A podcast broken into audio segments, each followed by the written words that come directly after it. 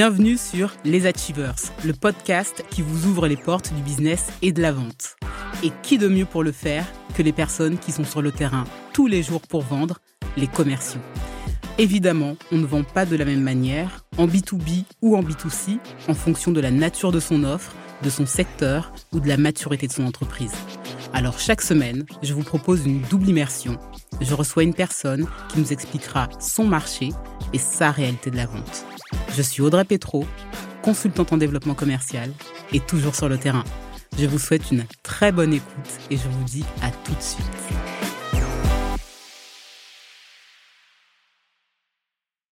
Là, c'est bien parce que je pense qu'on a déjà fait euh, bien une heure de podcast en off.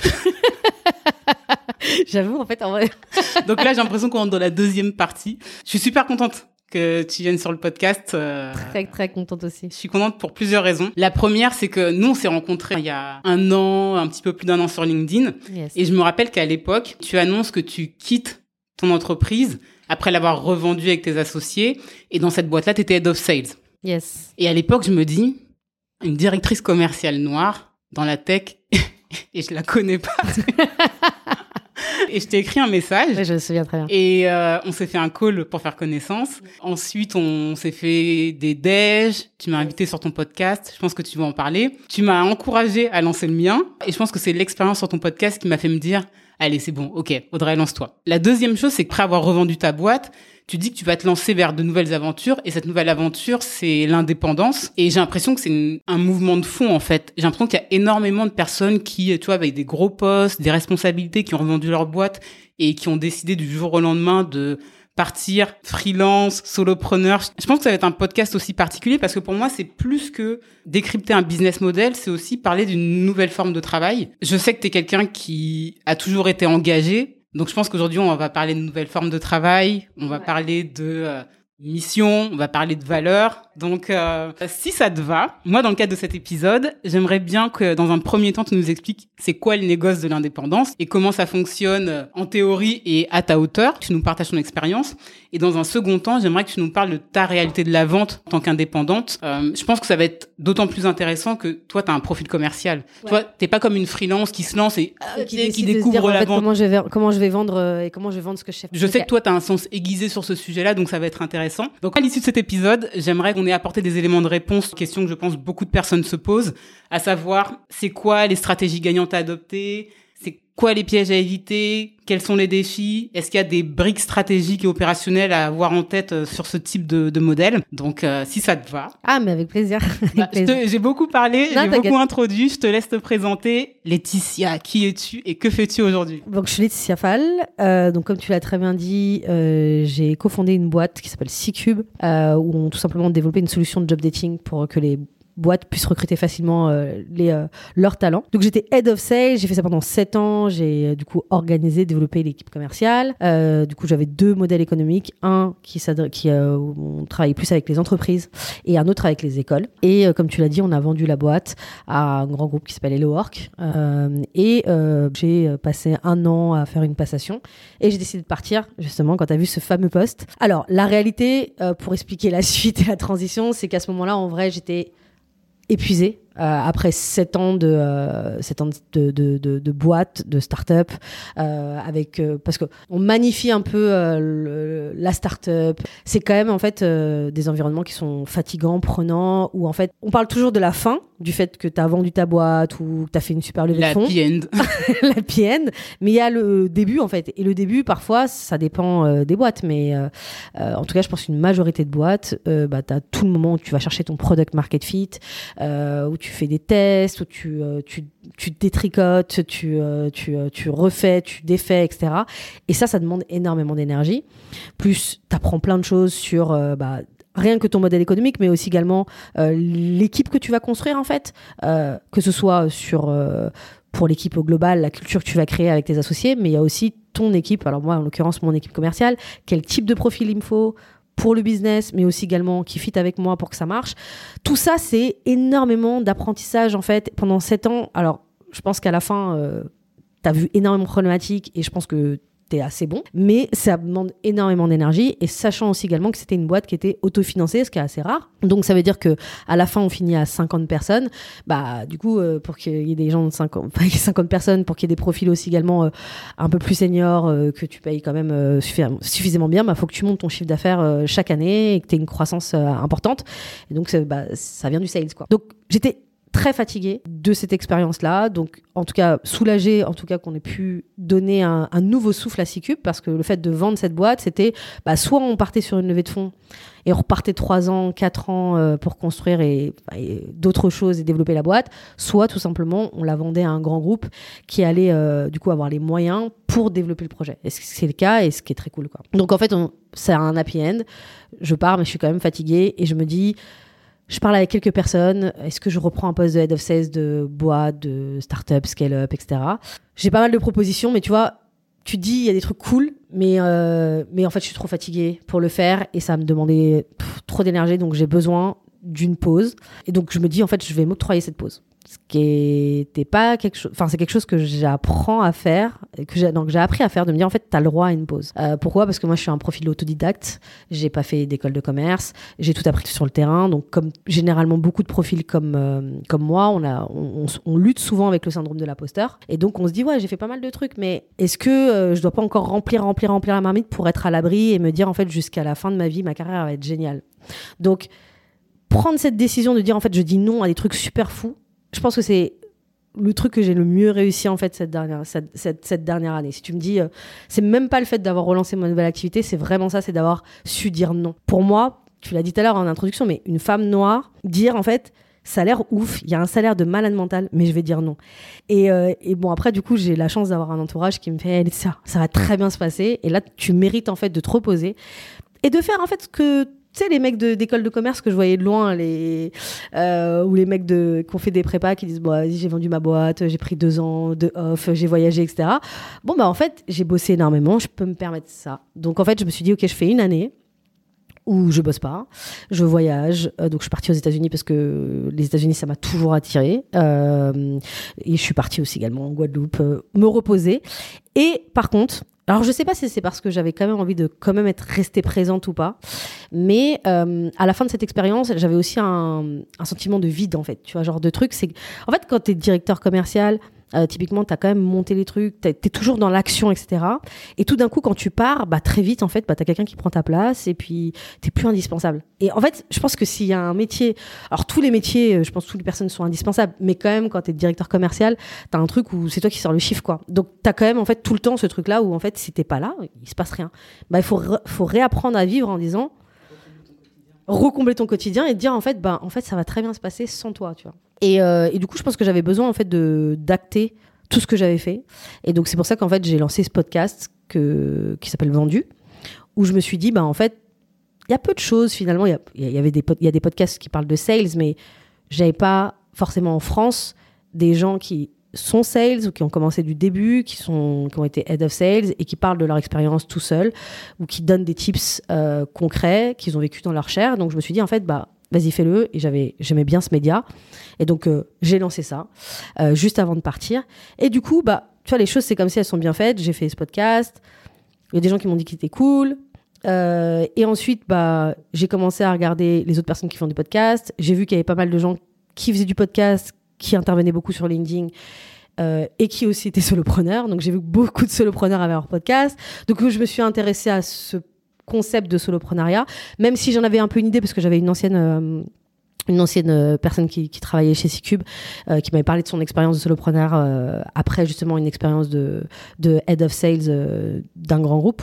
et donc du coup, je découvre en fait ces gens-là qui gagnent bien leur vie, mais en même temps qui arrivent à avoir un super lifestyle. Et je me dis, bah, en fait, c'est pour moi parce que quand même, après cette expérience, j'avais pas envie de bosser avec euh, d'autres gens tout de suite. Euh, je me posais beaucoup de questions sur le management. Est-ce que, alors, bizarrement, à la fin, les gens avaient dit, euh, Laetitia, t'es une super manager, donc je pense que j'avais réussi ce truc-là. Mais je me posais quand même la question, est-ce que t'aimes vraiment ça, tu vois? Alors que t'aies compris les codes de comment ça se passe, comment avoir une bonne équipe, c'est cool. Mais est-ce que t'aimes ça? Donc voilà, donc je découvre ça, je me dis, mais en fait, là, j'ai plutôt envie d'être tranquille. Et euh, bah, du coup, on va voir quoi. Alors, je décide pas de me lancer tout de suite, mais je crois que je te contacte en plus à ce moment-là. et Oui, on parle de ça. on, on se contacte et on se parle de ça. Mais en fait, c'est super intéressant parce que je t'ai dit dans l'introduction, tu t'es tourné vers l'indépendance et je voulais pas euh, t'étiqueter avant que toi tu le fasses. Donc tu as parlé de solopreneur. Euh, D'autres personnes pourraient se faire appeler freelance. C'est quoi la différence pour toi entre un freelance et un solopreneur? Et pourquoi tu te fais appeler solopreneur plutôt que freelance? Pourquoi je me fais appeler solopreneur? Parce que pour moi, dans mon idée, c'est que je m'étais dit, si je lance une nouvelle activité, c'est pas juste je fais une mission pour quelqu'un, euh, je délivre et ensuite tu me payes. Quoi. Et après, au revoir ou on continue ensemble. J'ai quand même en fait une idée de me dire, euh, si, je lance mon activité, il y a plusieurs produits que je vais, je vais développer. Il y a effectivement des missions que je peux faire un client, des choses assez classiques, mais il y a aussi également des produits que je peux créer moi, euh, toute seule. Donc ça peut être de la formation, euh, ça peut être euh, ouais, du coaching ou autre. Et puis après, j'ai toujours ce petit rêve-là d'avoir aussi également à développer un, tu vois, un petit SaaS qui résout une problématique sales, parce que c'est mes sujets, que je développe avec, euh, avec d'autres gens, mais en même temps, c'est moi qui le pilote et, voilà, et, et je le lance sur le marché et j'ai un petit MRR, etc. Donc, mon goal, c'était de me dire, en fait, ce serait pas mal que j'ai une activité. Euh, je sais plus, en fait, euh, je crois que c'est celui qui, euh, qui fait Digital Nomade, mais j'avais entendu parler. Ouais, il génère un million par, par an, tout seul. Peut-être que je sais pas si j'y vais y arriver, mais ça m'excitait. Tu vois, après cette expérience-là, j'ai eu des super propositions, mais en tout cas, ce truc-là, là, ça m'excitait de me dire, en fait, et si je me donnais le challenge que dans 5 ans, j'arrive à faire un million toute seule? Tu vois, ça peut paraître dingue. Déjà, quand j'en parle aux gens, les gens me regardent, font, ouais, c'est bizarre, tu vois. Mais euh, voilà. Et je sais que ça passe pas par le, par le freelance. Après, il y avait. Alors, dans cette période-là, j'écoute beaucoup de podcasts, beaucoup de gens. Et il y a un type que j'ai écouté, bon, qui est, qui est assez connu dans tout ce qui est growth, et qui disait un truc, c'est qu'il avait un peu vu le freelance comme un peu une manière de faire une pause où tu, du coup, tu es chez le client, t'observes, tu résous des problématiques. C'est comme ça, après, tu rentres chez toi, tu, tout ça euh, mûrit, et après, tu arrives à trouver des solutions. Et j'aimais bien cette idée-là, tu vois, de me dire, en fait, ouais, tu vas retourner chez le client, tu vas faire des trucs qui t'éclatent parce que j'aime le sales, euh, tu vas voir des problématiques du moment. Par exemple, tu vois, en ce moment, la problématique du moment, c'est vraiment, moi, c'est toujours, toujours la problématique hein, de, tout le monde, la partie euh, génération de leads. Mais tu vois, on a beaucoup parlé de cold email, beaucoup parlé de tout ça, etc. Tu sens qu'en ce moment, il y a quand même une tension, il y a de nouveaux canaux qui, qu'il va falloir développer, des nouvelles mani- manières de construire des messages. Et je le vois parce qu'aujourd'hui, je suis dans les boîtes, en freelance, en train de faire, tu vois. Et c'est quelle solution tu vas trouver toi? Est-ce que tu vas trouver une solution? Ouais, mais tu vois, pour en revenir à la différence entre solopreneur et freelance, moi, je suis assez d'accord. Je pense que pour beaucoup de personnes, le freelancing, c'est une manière de faire une pause euh, par rapport au salariat. Mais pour moi, c'est pas non plus la panacée parce que la différence que je fais entre le freelancing et le salariat, c'est en fait, c'est juste un mode de contractualisation. Tu vois. Exactement. C'est au final, C'est pas un modèle économique, tu vois. voilà, c'est en fait, globalement, tu vas avoir un ou plusieurs clients. Je pense qu'il y a beaucoup de freelances qui ont qui ont un client, ben, qui le facturent à la fin du mois, qui n'ont pas forcément les avantages sociaux, qui euh, euh, vont gagner un petit peu plus d'argent, mais qui sont quand même liés, euh, qui n'ont pas encore réussi à décorréler leur production de de leur niveau de revenu. Et pour moi, c'est un petit peu ça le défi la différence entre les deux modèles. Freelance salariat, c'est un modèle de contractualisation différent. Solopreneur, c'est ok, j'ai réussi à, à créer un ou plusieurs actifs qui me rapportent, enfin, de l'argent, Exactement. que je sois là en train de produire ou pas. Mais pour moi, le, du coup, le freelance, c'est vraiment la première étape. Après, tu passes à l'étape solopreneur. Moi, c'est pour ça que je sais que personnellement aussi, c'est une des raisons pour lesquelles je me considère encore comme une indépendante slash freelance. Et la même manière, j'ai aussi envie d'aller vers du soloprenariat, mais je suis encore, tu vois, au premier Au dé- au stade. début. tu vois. Je comprends. Après, moi, je me suis, je, peut-être, je- alors peut-être que j'utilise ce mot dès le départ parce qu'en fait, là, j'étais, je suis vraiment dans une période. En fait, j'ai commencé, euh, je me suis dit, ok, j'arrête de chiller à partir de juillet. Je commence Je à construire les choses, tu te rappelles Euh, Et donc, là, depuis septembre, en fait, je teste plein de trucs. Donc, j'ai testé euh, la partie mission euh, dans des boîtes euh, sur des sujets bien particuliers de sales. J'ai testé la formation aussi. J'ai testé de faire aussi également des missions de pure sales. J'ai testé aussi de faire des missions de sales ops. Donc en fait, ça me permet de voir en fait déjà sur quoi j'ai envie de me positionner. Tu vois un peu, c'est comme quand tu montes une startup, tu regardes tes différents marchés, qu'est-ce qui t'intéresse, là où il y a le plus besoin, et là où tu vas plus t'éclater. Donc tu vois, c'est pour ça que je m'appelle solopreneur parce que là j'étais en, en mode, ok, sur mon domaine euh, sales, il y a plein de possibilités. Je peux décider de, faire du sales coach, je peux décider de d'être dans de la strat en mode consultant, je peux décider de être sales tout court, je peux décider d'être sales ops, je peux décider de alors il y a un type qui avait été invité par euh, euh, un sales coach que je connais bien, mais euh, qui lui, en fait, sa, spécificité, c'est de générer des leads en call call pour les boîtes et il fait des grands comptes, il fait des, des petites boîtes, etc. Et aujourd'hui, il est aux États-Unis, il part aux États, enfin au Canada, pardon, il part au Canada, donc je pense qu'il a tellement réussi dans cette niche qui, voilà. Donc voilà, donc là, je suis en mode observation. D'accord. Et dans les j'ai testé et j'ai décidé d'arrêter, j'ai testé, je vais continuer d'explorer. Tu peux nous partager un petit peu euh, Là, la, la première décision que je- j'ai prise, c'est que la formation, nope. pourquoi? Alors, pas la formation comme je l'ai vécu. C'est-à-dire, euh, la formation dans les boîtes, auprès d'une équipe de vente, oui. Parce qu'en fait, ils ont des enjeux, ils ont leur quarter, ils ont leur- le- des échéances.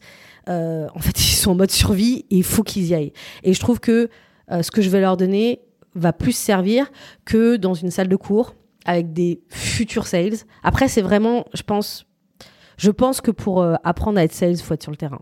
Mais c'est ma vision du truc. Et que je pense peut t'apporter de la théorie, comme ça, dans une salle de cours, en disant, vous voyez, quand vous allez être sales, vous faites ça, vous faites ça, vous faites ça. Au final, voilà, j'ai- je me suis pas trouvé. euh, J'apporte de la valeur, mais je vois pas la différence que s'ils pouvaient voilà, accéder à mon podcast. Donc, pour moi, faire de la formation à l'intérieur des boîtes qui ont vraiment un vrai objectif euh, et, euh, des KPI à suivre, ouais, sans problème. Mais pas en mode dans des écoles, etc. Je le ferai de manière vraiment exceptionnelle. Après, la deuxième décision que j'ai prise, je crois que je te l'ai déjà dit, c'est en fait, je pense que j'ai compris que je suis profondément sales. Je sais pas, il y a un gars que je suis, euh, je sur LinkedIn, son, son titre c'est I'm a salesperson.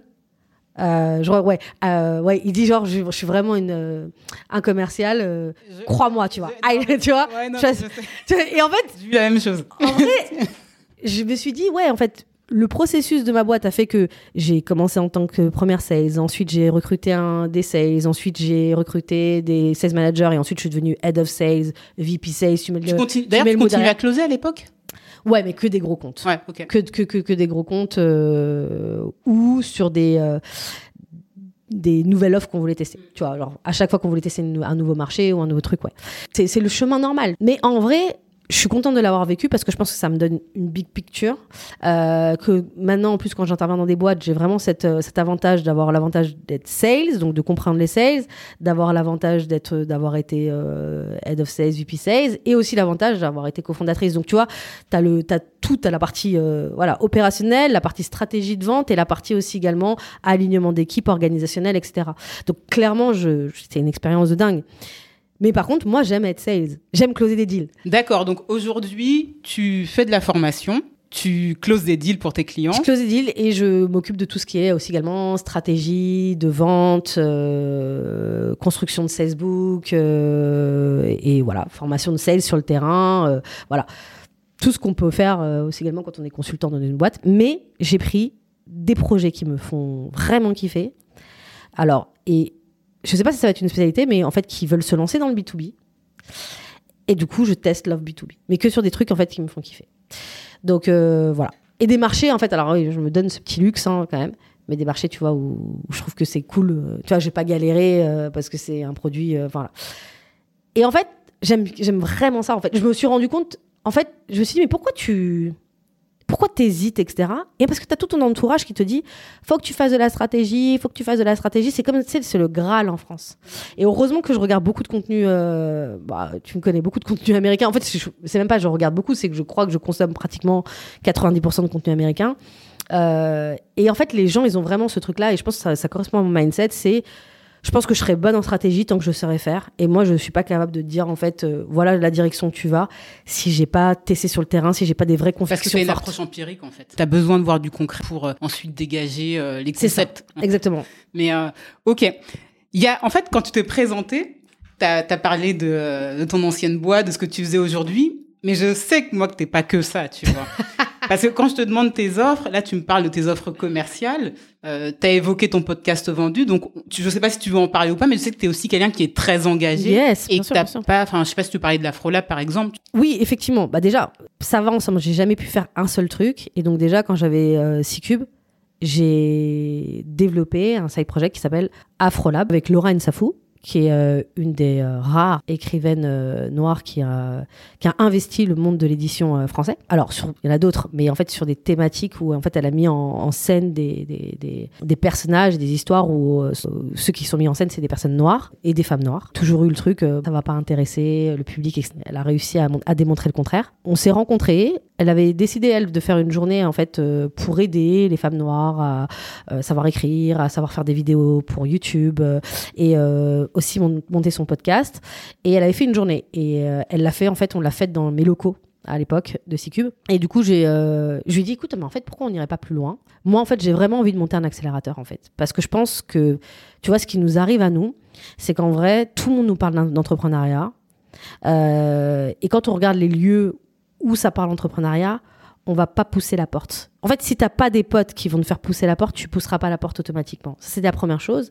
Et la deuxième chose, c'est qu'on disait, c'est qu'il y a plein d'étapes à passer, plein de notre syndrome de l'imposteur à, il faut s'en débarrasser pour avoir la confiance, pour aller dans les endroits que moi j'appelle mainstream. On s'est dit, mais en fait, pourquoi le- la trajectoire qui a été dure pour nous, ça a été dur d'arriver là, de- d'où on vient, De la diversité de la ce grand pays. C'est- voilà, c'est c'est dur.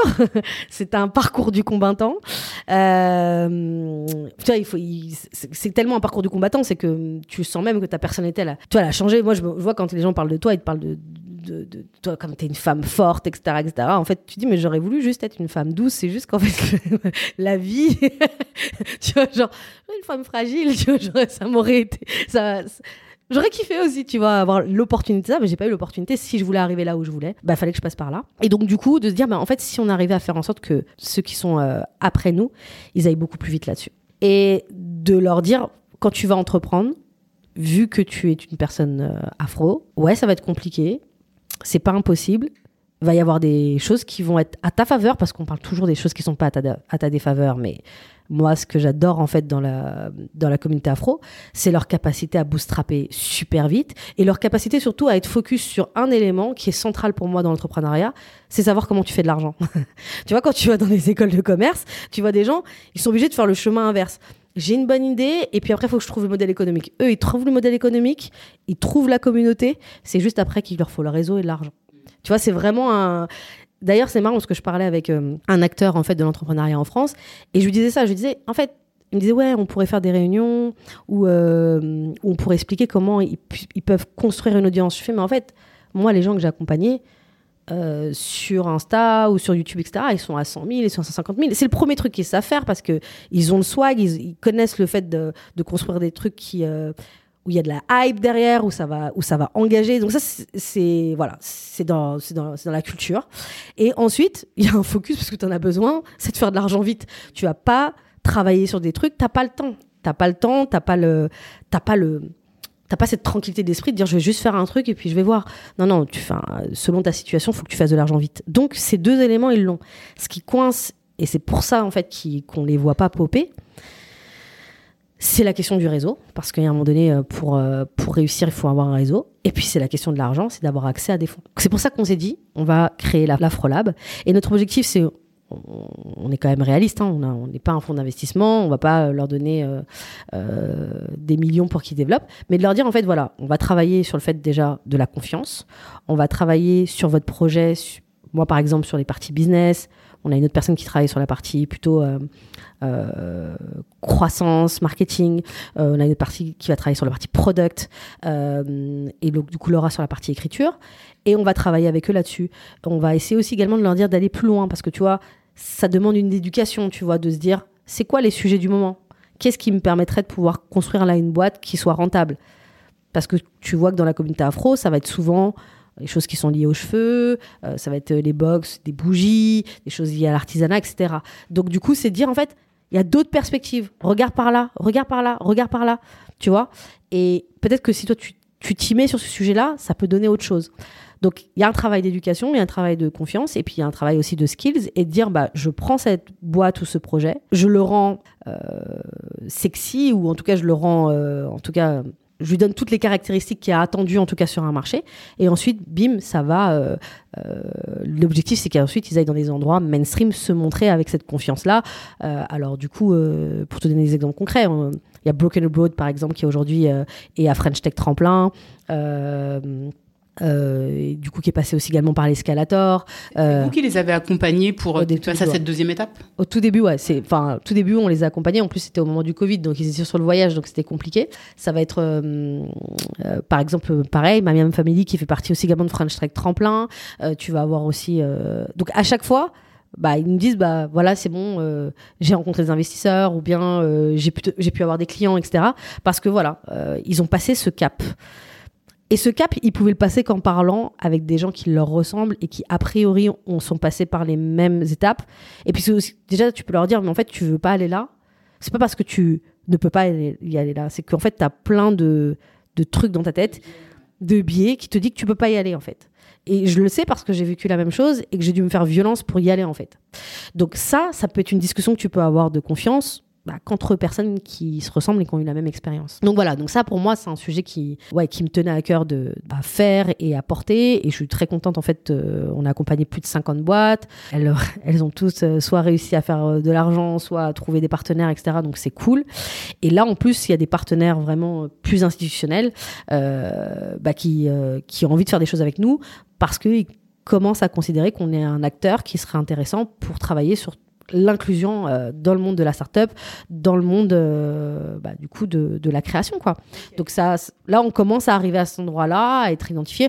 On a eu un partenariat par exemple avec euh, l'incubateur de, de, Maurice Lévy, donc l'escalator, et parce que tout simplement bah, Broken Abroad, bah, ils sont passés chez nous et ils sont passés chez eux. Là on a eu Kenema qui eux ont tout simplement un business où ils ont, c'est des cosmétiques pour les hommes noirs et métis parce qu'il y avait rien sur le marché en fait parce qu'on parle beaucoup des femmes, mais il y a des hommes en fait. Il faut bien qu'ils aient euh, une peau hydratée. Donc du coup, ils ont trouvé, euh, ils ont trouvé truc. Ces trois sœurs, elles sont incroyables. Elles faisaient beaucoup de chiffres, euh, sauf qu'elles ont, elles avaient des choses à, à, optimiser, notamment sur leur, site e-commerce, comment mieux se positionner en termes de ICO, etc. On les a accompagnées là-dessus et aujourd'hui, elles passent chez l'escalator. Ce qui est pas mal, c'est-à-dire que en fait, Maurice Lévy, l'Escalator ou, euh, ou, France Digital ou euh, Diversité, etc., ils ont plus de moyens euh, aujourd'hui de pouvoir les emmener loin. Quoi. Donc, donc voilà. Ok, aujourd'hui, vous les identifiez comment, les porteurs de projets? Alors aujourd'hui, on fait un appel à projet chaque année. on fait un appel à projet, on invite toutes les personnes. alors, en France, euh, en Guadeloupe, en Martinique et sur le continent africain. Donc, par exemple, euh, l'an dernier, on avait, euh, on avait du coup une, une boîte au Cameroun. C'était une nana qui avait du coup développé les culottes. J'arrive jamais à trouver. Culottes prémenstruelles Exactement. Au Cameroun, parce que c'est une problématique de malade mentale en fait au Cameroun. Le fait que bah, déjà ça peut changer la vie des femmes, c'est un truc de fou, mais il y a toute une éducation, une pédagogie, etc. à faire. Donc, et puis les manières d'acheter les produits sont pas les mêmes. C'est-à-dire que bah, elle pouvait vendre ce produit en pharmacie, euh, mais c'est pas forcément les pratiques. Donc il y a tout un échange qu'on a eu avec elle sur euh, bah, comment euh, appréhender le marché africain. Voilà.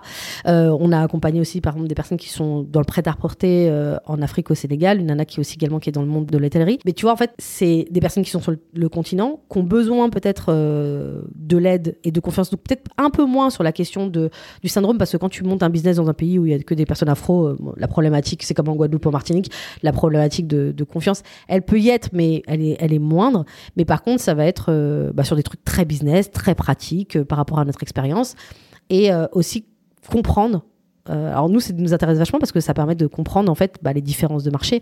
Par exemple, tu vas jamais parler d'Instagram, euh, tu parleras pas d'Instagram, tu parleras pas de, de TikTok pour certains produits qui, qui, qui, sont développés en Afrique. Enfin, ce que tu vas développer, c'est un business sur WhatsApp. Le business, il se concentre principalement sur WhatsApp. Donc, tu vois, tu as des, as des stratégies différentes à mettre en place. Tu vois. Sur ce sujet-là, je pense qu'on pourrait faire un épisode. non, mais sérieusement. Euh, comment tu gères ton temps en fait entre ces différentes activités? Quand il y a un truc qui te tient à cœur, tu vas trouver le temps. Je vais pas te donner des méthodes, euh, j'ai mon Notion et je fais ça et je fais ça. Mm, mm, je vais pas mm. donner. Vraiment, je pense que l'Afrolab, c'est toujours rentré parce que euh, ça touche un truc trop important qui est un moment où tu l'as dit au début, moi, j'ai plus envie d'être seule en fait dans, dans des espaces en fait. Euh, J'aimerais qu'il y ait des gens qui me ressemblent plus dans les espaces dans lesquels j'arrive. Le côté en fait, euh, je sais pas si tu avais déjà vécu ça, mais le côté un peu pionnier, c'est fatigant en fait. D'ailleurs, c'est pour ça que je veux partir aux États-Unis euh, où à chaque fois tout le monde me dit mais pourquoi ça tu veux partir aux États-Unis? Pourquoi? Pourquoi?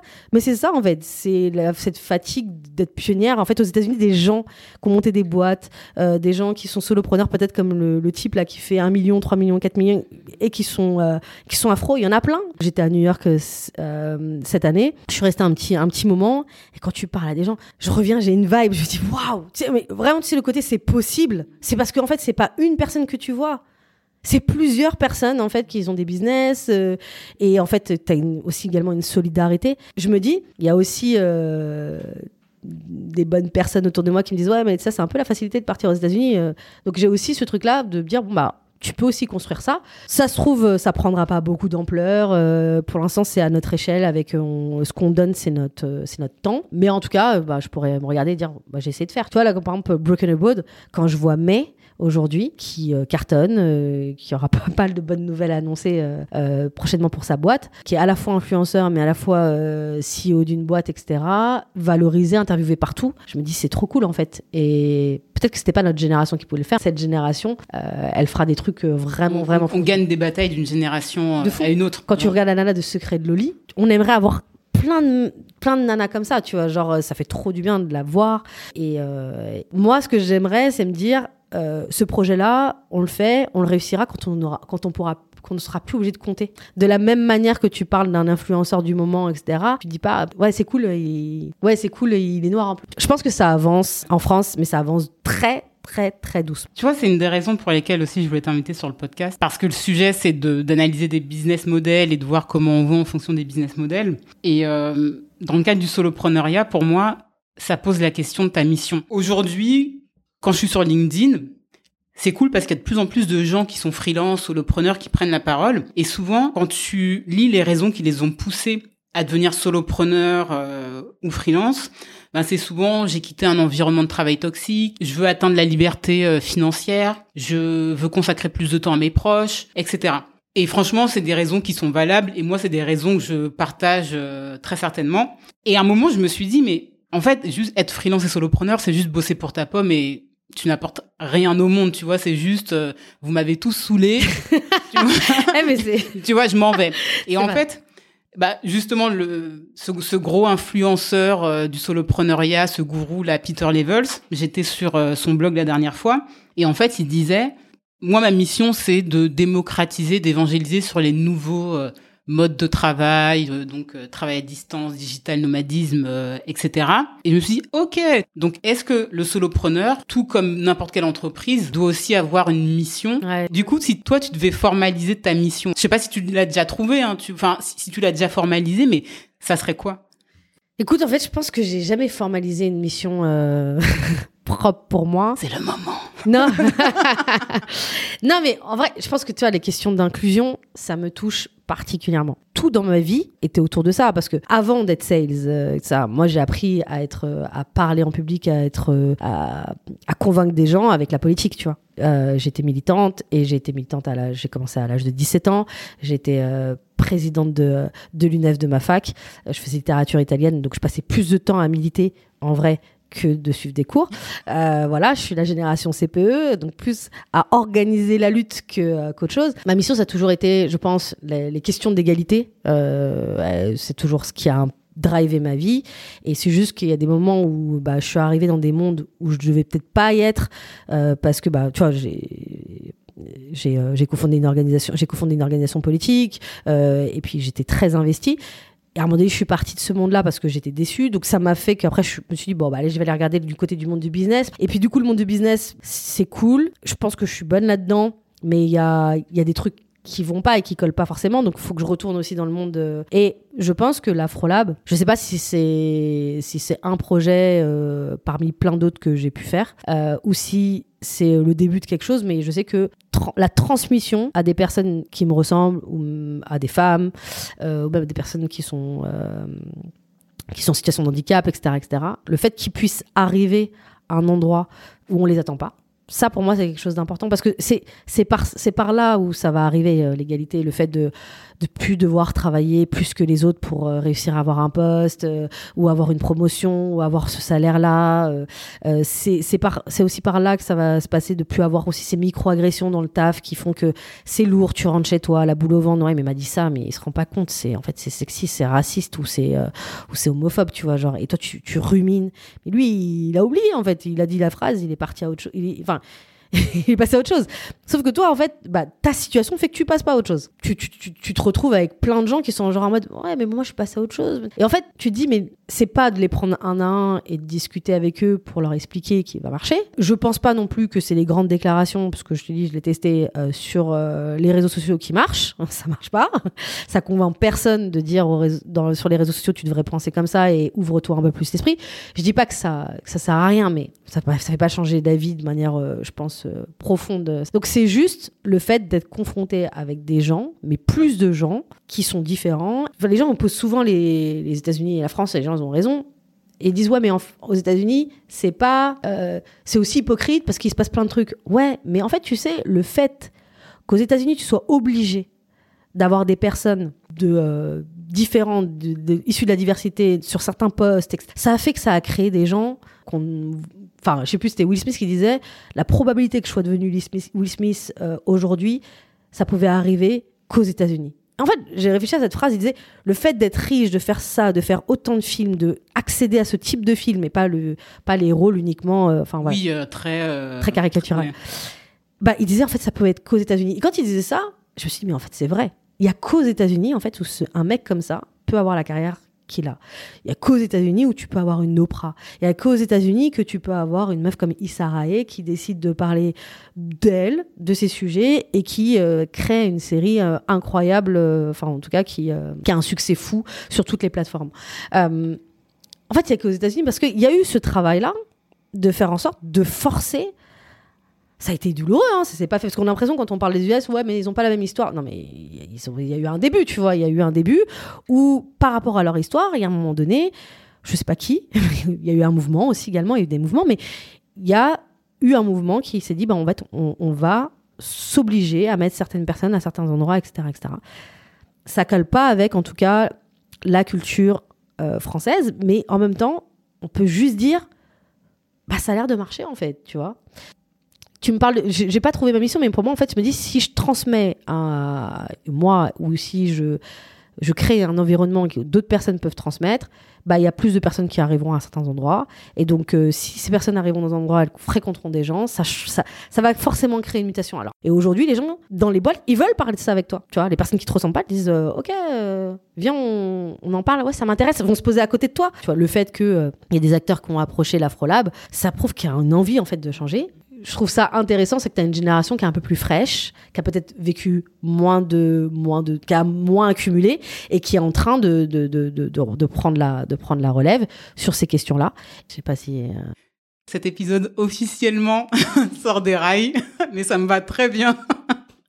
mais en fait, moi, quand quand je t'entends, je me dis aussi, ta mission, c'est je veux ouvrir des portes et je vais laisser la porte ouverte, tu vois, pour aussi euh, créer le monde auquel j'aspire. Il y a quelque chose de cet ordre-là. Ouais, carrément, ouais, carrément. Euh, parce que bah, je pense que c'est un peu triste de dire que ce que tu es en train de vivre, enfin ce que tu as vécu, c'est vain, tu vois. Genre, parce qu'il y a des, y y a, comme, comme parler de ce parcours du combattant, euh, bon bah tu te dis, ok, euh, ça m'a permis moi de faire ce que je suis en train de faire aujourd'hui.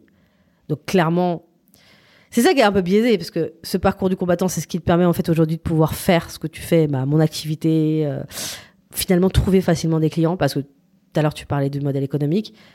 En fait, je crois que j'ai jamais trouvé des clients aussi facilement que, que, que ça, tu vois. Alors aujourd'hui, tu vois. Du coup, ça m'amène à une question. Tu les as trouvés comment tes clients? Parce que je pense que quand tu commences en tant que solopreneur, tu es bien content de trouver tes premiers clients et on peut penser que tu prends ce qui arrive, tu vois. Ou tu les as filtrés comment, en fait, tes clients? Franchement, j'ai eu de la chance parce qu'en fait, j'ai dit, comme j'ai fait ce podcast, et je pensais, je te disais, peut-être inconsciemment, j'ai fait ce mhm. podcast en mode, je prends des vacances, je m'octroie cette, cette, ce droit-là de rien faire, mais je fais ce podcast.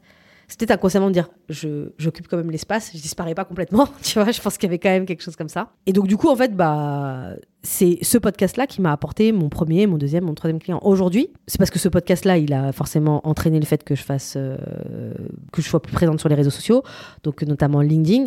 Euh, du coup, j'ai beaucoup plus j'ai beaucoup plus écrit sur LinkedIn, donc j'avais beaucoup plus de gens qui voyaient ce que je faisais, en tout cas qui comprenaient ce que je faisais ou qui euh, consommaient euh, notamment les conseils ou les stratégies que, que, euh, que je donne. Et puis, bah, après, je suis devenue créateur LinkedIn, donc forcément, bah, ça me permettait d'avoir un peu plus de, visibilité. Et du coup, bah, les gens venaient me contacter. Alors, ce qui est très drôle, je le dis parce que beaucoup de gens s'inquiètent parfois de poster et de pas avoir de likes. La, plupart des gens qui sont venus me voir, ils m'ont jamais liké tes posts. Ils n'ont jamais liké mes posts. Ils ont juste, ils, sont, ils ont slide dans mes DM. comme on dit. Et on dit euh, Hello, ça va Est-ce qu'on peut discuter etc. Et voilà, en fait, comment ça s'est passé. Bon, peut-être que j'avais une position privilégiée, mais je pense que le fait que les gens savent ce que je fais, déjà, euh, ça fait 80% euh, de la vente. Et du coup, comme j'étais quand même dans une période où je me disais, bah, je vais me reposer, etc., les premiers clients, j'étais en mode, non, je prends que ce qui m'intéresse. Genre, je vais pas, enfin, je vais pas juste prendre des trucs pour me dire, voilà. Et du coup, ça a été assez smooth. J'ai pris un client, j'ai pris deux clients. Et après, je me suis dit, comme je te disais tout à l'heure, je vais tester en fait. Je vais prendre, en fait, pas tout, des trucs qui m'intéressent, mais deux secteurs différents. Est-ce que du coup, tu as attiré des clients qui, d'une manière ou d'une autre, étaient reliés à la mission que tu as de transmission, d'inclusion? Alors, pas du tout, je crois. Mais par contre, les gens qui voulaient que je travaille avec eux sont sensibles sur ces questions. Non, les sujets n'ont rien à voir, c'est des sujets très tech, mais c'est des gens qui, sont venus chercher là-dessus. Forcément, c'est des gens en fait qui, qui, en tout cas, se posent ces questions, qui veulent faire de, de qui veulent travailler sur l'inclusion dans leur boîte ou qui sont déjà des boîtes assez inclusives. Mais encore une fois, je trouve ça intéressant parce que s'il y a bien une chose que tout le monde dit ou toutes les personnes en tout cas qui marchent bien en tant que solopreneur euh, expliquent sur les réseaux sociaux, c'est que si tu veux que ça marche pour toi, il faut que tu travailles à fond ton personal branding. Je me suis posé la question. Bah, j'ai fait la formation de, de Nina sur le copywriting parce que bah, j'étais sur LinkedIn, fallait je, ne savais pas du tout écrire. Aujourd'hui, je suis assez étonnée. Les gens me disent J'adore comment t'écris. Tu vois, je suis genre en mode genre What? Bon, c'est cool, j'ai une skills que je commence à développer. J'ai toujours considéré que c'était pas du tout une skills que j'avais. Mais j'ai fait la formation de Nina. Il y a un truc qu'elle disait bah, quand t'es solopreneur, il faut que tu consacres une journée de, euh, de ta semaine au marketing. Donc, tu vois, quand tu parlais tout à l'heure de freelance et solopreneur, c'est que quand tu es solopreneur, tu te vois comme une boîte. Oui. Donc en fait, as, quand tu as une boîte, bah, tu as un marketeur, tu as un mec qui s'occupe du product, tu as un mec qui s'occupe du delivery euh, et tu as une sales. Bah, en fait, quand tu es solopreneur, tu es tout ça à la fois. Donc dans ton agenda, tu dois avoir ta journée qui est dédiée euh, au market. Et dans le market, bah, il y a des aspects de, de personal branding, mais il y a d'autres choses, tu vois, derrière. on va revenir du coup sur le personal branding, mais ça m'amène du coup à la question des compétences. Toi, toi, tu sors d'une. Après, tu étais dirigeante aussi dans ta précédente boîte. Donc, je pense que tu as un avantage par rapport à une personne qui se lance vraiment, qui était euh, juste euh, collaborateur dans une boîte. Mais c'est quoi les compétences que tu as découvert quand tu as décidé de te lancer en solopreneur et sur quelles compétences tu as dû bosser pour en fait te mettre euh, la page? Franchement, le market, parce que être sales et, et faire du market, c'est deux mondes différents même si tout le monde essaie de les mêler, c'est deux, deux mondes différents. Donc, quand je vois tous les copywriters, j'ai pas du tout cette skill, tu vois, genre savoir écrire comme ils peuvent le faire ou savoir monter une vidéo, euh, tout ça, euh, c'est, pas mon truc. Donc, c'est pour ça que j'ai pris une formation, euh, que j'ai, pris une formation et c'est la seule formation que j'ai prise d'ailleurs. Tout le reste, j'avais pas besoin. Pour moi, c'est le premier truc. C'est vraiment tout ce qui était lié au market, c'est savoir écrire. Tout ce qui est parti, bah, tu veux faire un podcast, j'ai un podcast, donc bah, enfin, je savais pas faire de podcast. Donc, départ, tu prends un micro, tu allumes ton micro et puis après, toi, tu te dis, bah non, en fait, c'est pas juste à allumer mon micro. c'est pas juste allume ton micro. C'est, euh, tu vois, moi, en plus, je j'invite pas de gens. Euh, sauf sur des formats où je t'ai invité, mais la majorité de mes épisodes, c'est moi qui parle. Donc, tu as tout un truc, encore de l'écriture, tu scriptes. Euh, ensuite, bah, du coup, tu faut que tu vulgarises énormément, etc. Et ça aussi, c'est tout ça. Parce que quand tu, quand tu dis que tu es enfin, quand tu fais du sales ou que tu, es head of sales, euh, tu fais ce que tu as à faire. Tu vulgarises pas pour que des personnes qui ne savent soit peu de choses en sales ou soit des gens qui en savent beaucoup mais euh, de leur apporter de la valeur euh, comprennent ce que tu racontes. Donc en fait, ça, ça, demande quand même un exercice. Donc ça, ça a été, je pense, le plus gros en fait. Construire mes offres ou en tout cas construire mes prix, euh, etc. Bon, ça, c'est comme tu disais. il doit le faire en long, en, large, exactement. Mm. Par contre, tu vois, genre là, aujourd'hui, la problématique que j'ai, et je pense que finalement, je me rends compte que même des solopreneurs bien avancés ont, c'est la question de comment tu fais pour ne pas t'épuiser, euh, la question de justement construire tous ces actifs sur quoi tu paries en premier. je t'avais je t'avais demandé par exemple en disant ouais bah voilà, là j'ai des missions sur du pure sales, combien je peux en prendre. Tu as vraiment cet enjeu de à quel moment ça craque en fait.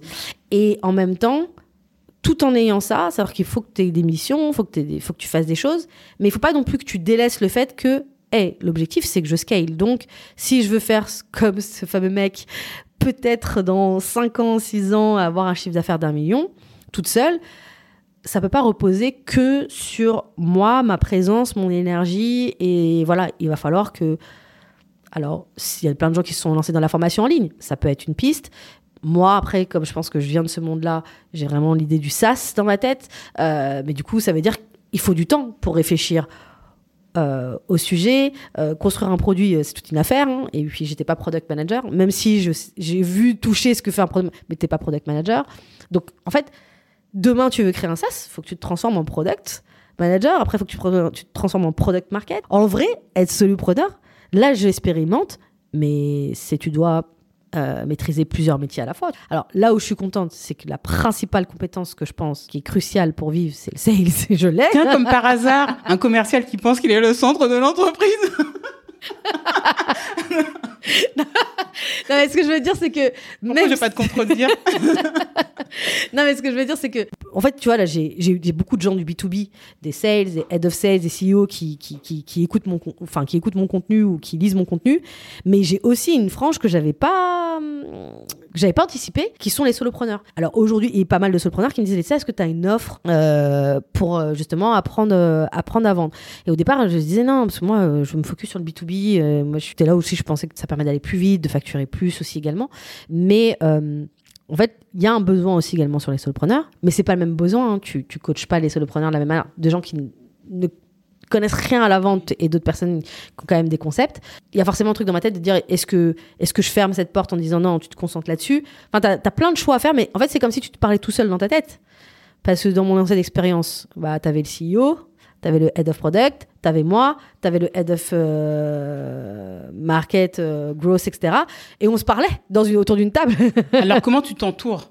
Je sais que tu as délégué certaines choses. À partir de quand tu l'as délégué? Tout ce qui est comptabilité, je vais pas m'occuper de ça. Et je pense que c'est un des endroits où, en tant que chef d'entreprise, ça a le moins de valeur. Tu vois, c'est chronophage. c'est... Euh, Exactement. Par contre, je pense qu'il faut vraiment avoir un œil euh, dessus. Ah oui, ça c'est clair. Il faut avoir un œil dessus. Mais en tout cas, c'est un truc sur lequel je me dis, je suis rassurée et ça m'enlève une grosse charge mentale de me dire, en fait, je m'en occupe pas. Des gens qui sont, qui sont assez connus, qui sont très avancés dans l'entrepreneuriat, je pense que ils ont pu déléguer. Je pense qu'avant de déléguer, il te faut bien deux ans. Hein. Parce qu'en fait, je pense qu'il faut que tu rentres Le marketing, je pourrais jamais déléguer le marketing. Alors oui. Bah, difficilement parce que c'est... C'est ton personal branding. Voilà, Par contre, ça dépend de ta stratégie. Par exemple, tu vois, je, je sais pas, je te l'avais dit euh, une fois, c'est que là, en ce moment, j'ai expérimenté les réseaux sociaux, donc euh, LinkedIn, Instagram. Aujourd'hui, je me mets aussi sur Twitter euh, parce que je trouve que tu apprends vachement de trucs. Tu as vraiment un truc très quali sur Twitter. On parle beaucoup de LinkedIn, mais franchement, sur le business, alors un peu plus sur les US, je vois des Français commencent à arriver, mais t'apprends vraiment beaucoup de trucs. Mais tu vois, là, je suis en train de me dire, en fait, les réseaux sociaux, il y, a, un truc qui me gêne, c'est pas rentable. Tu produis beaucoup pour une plateforme.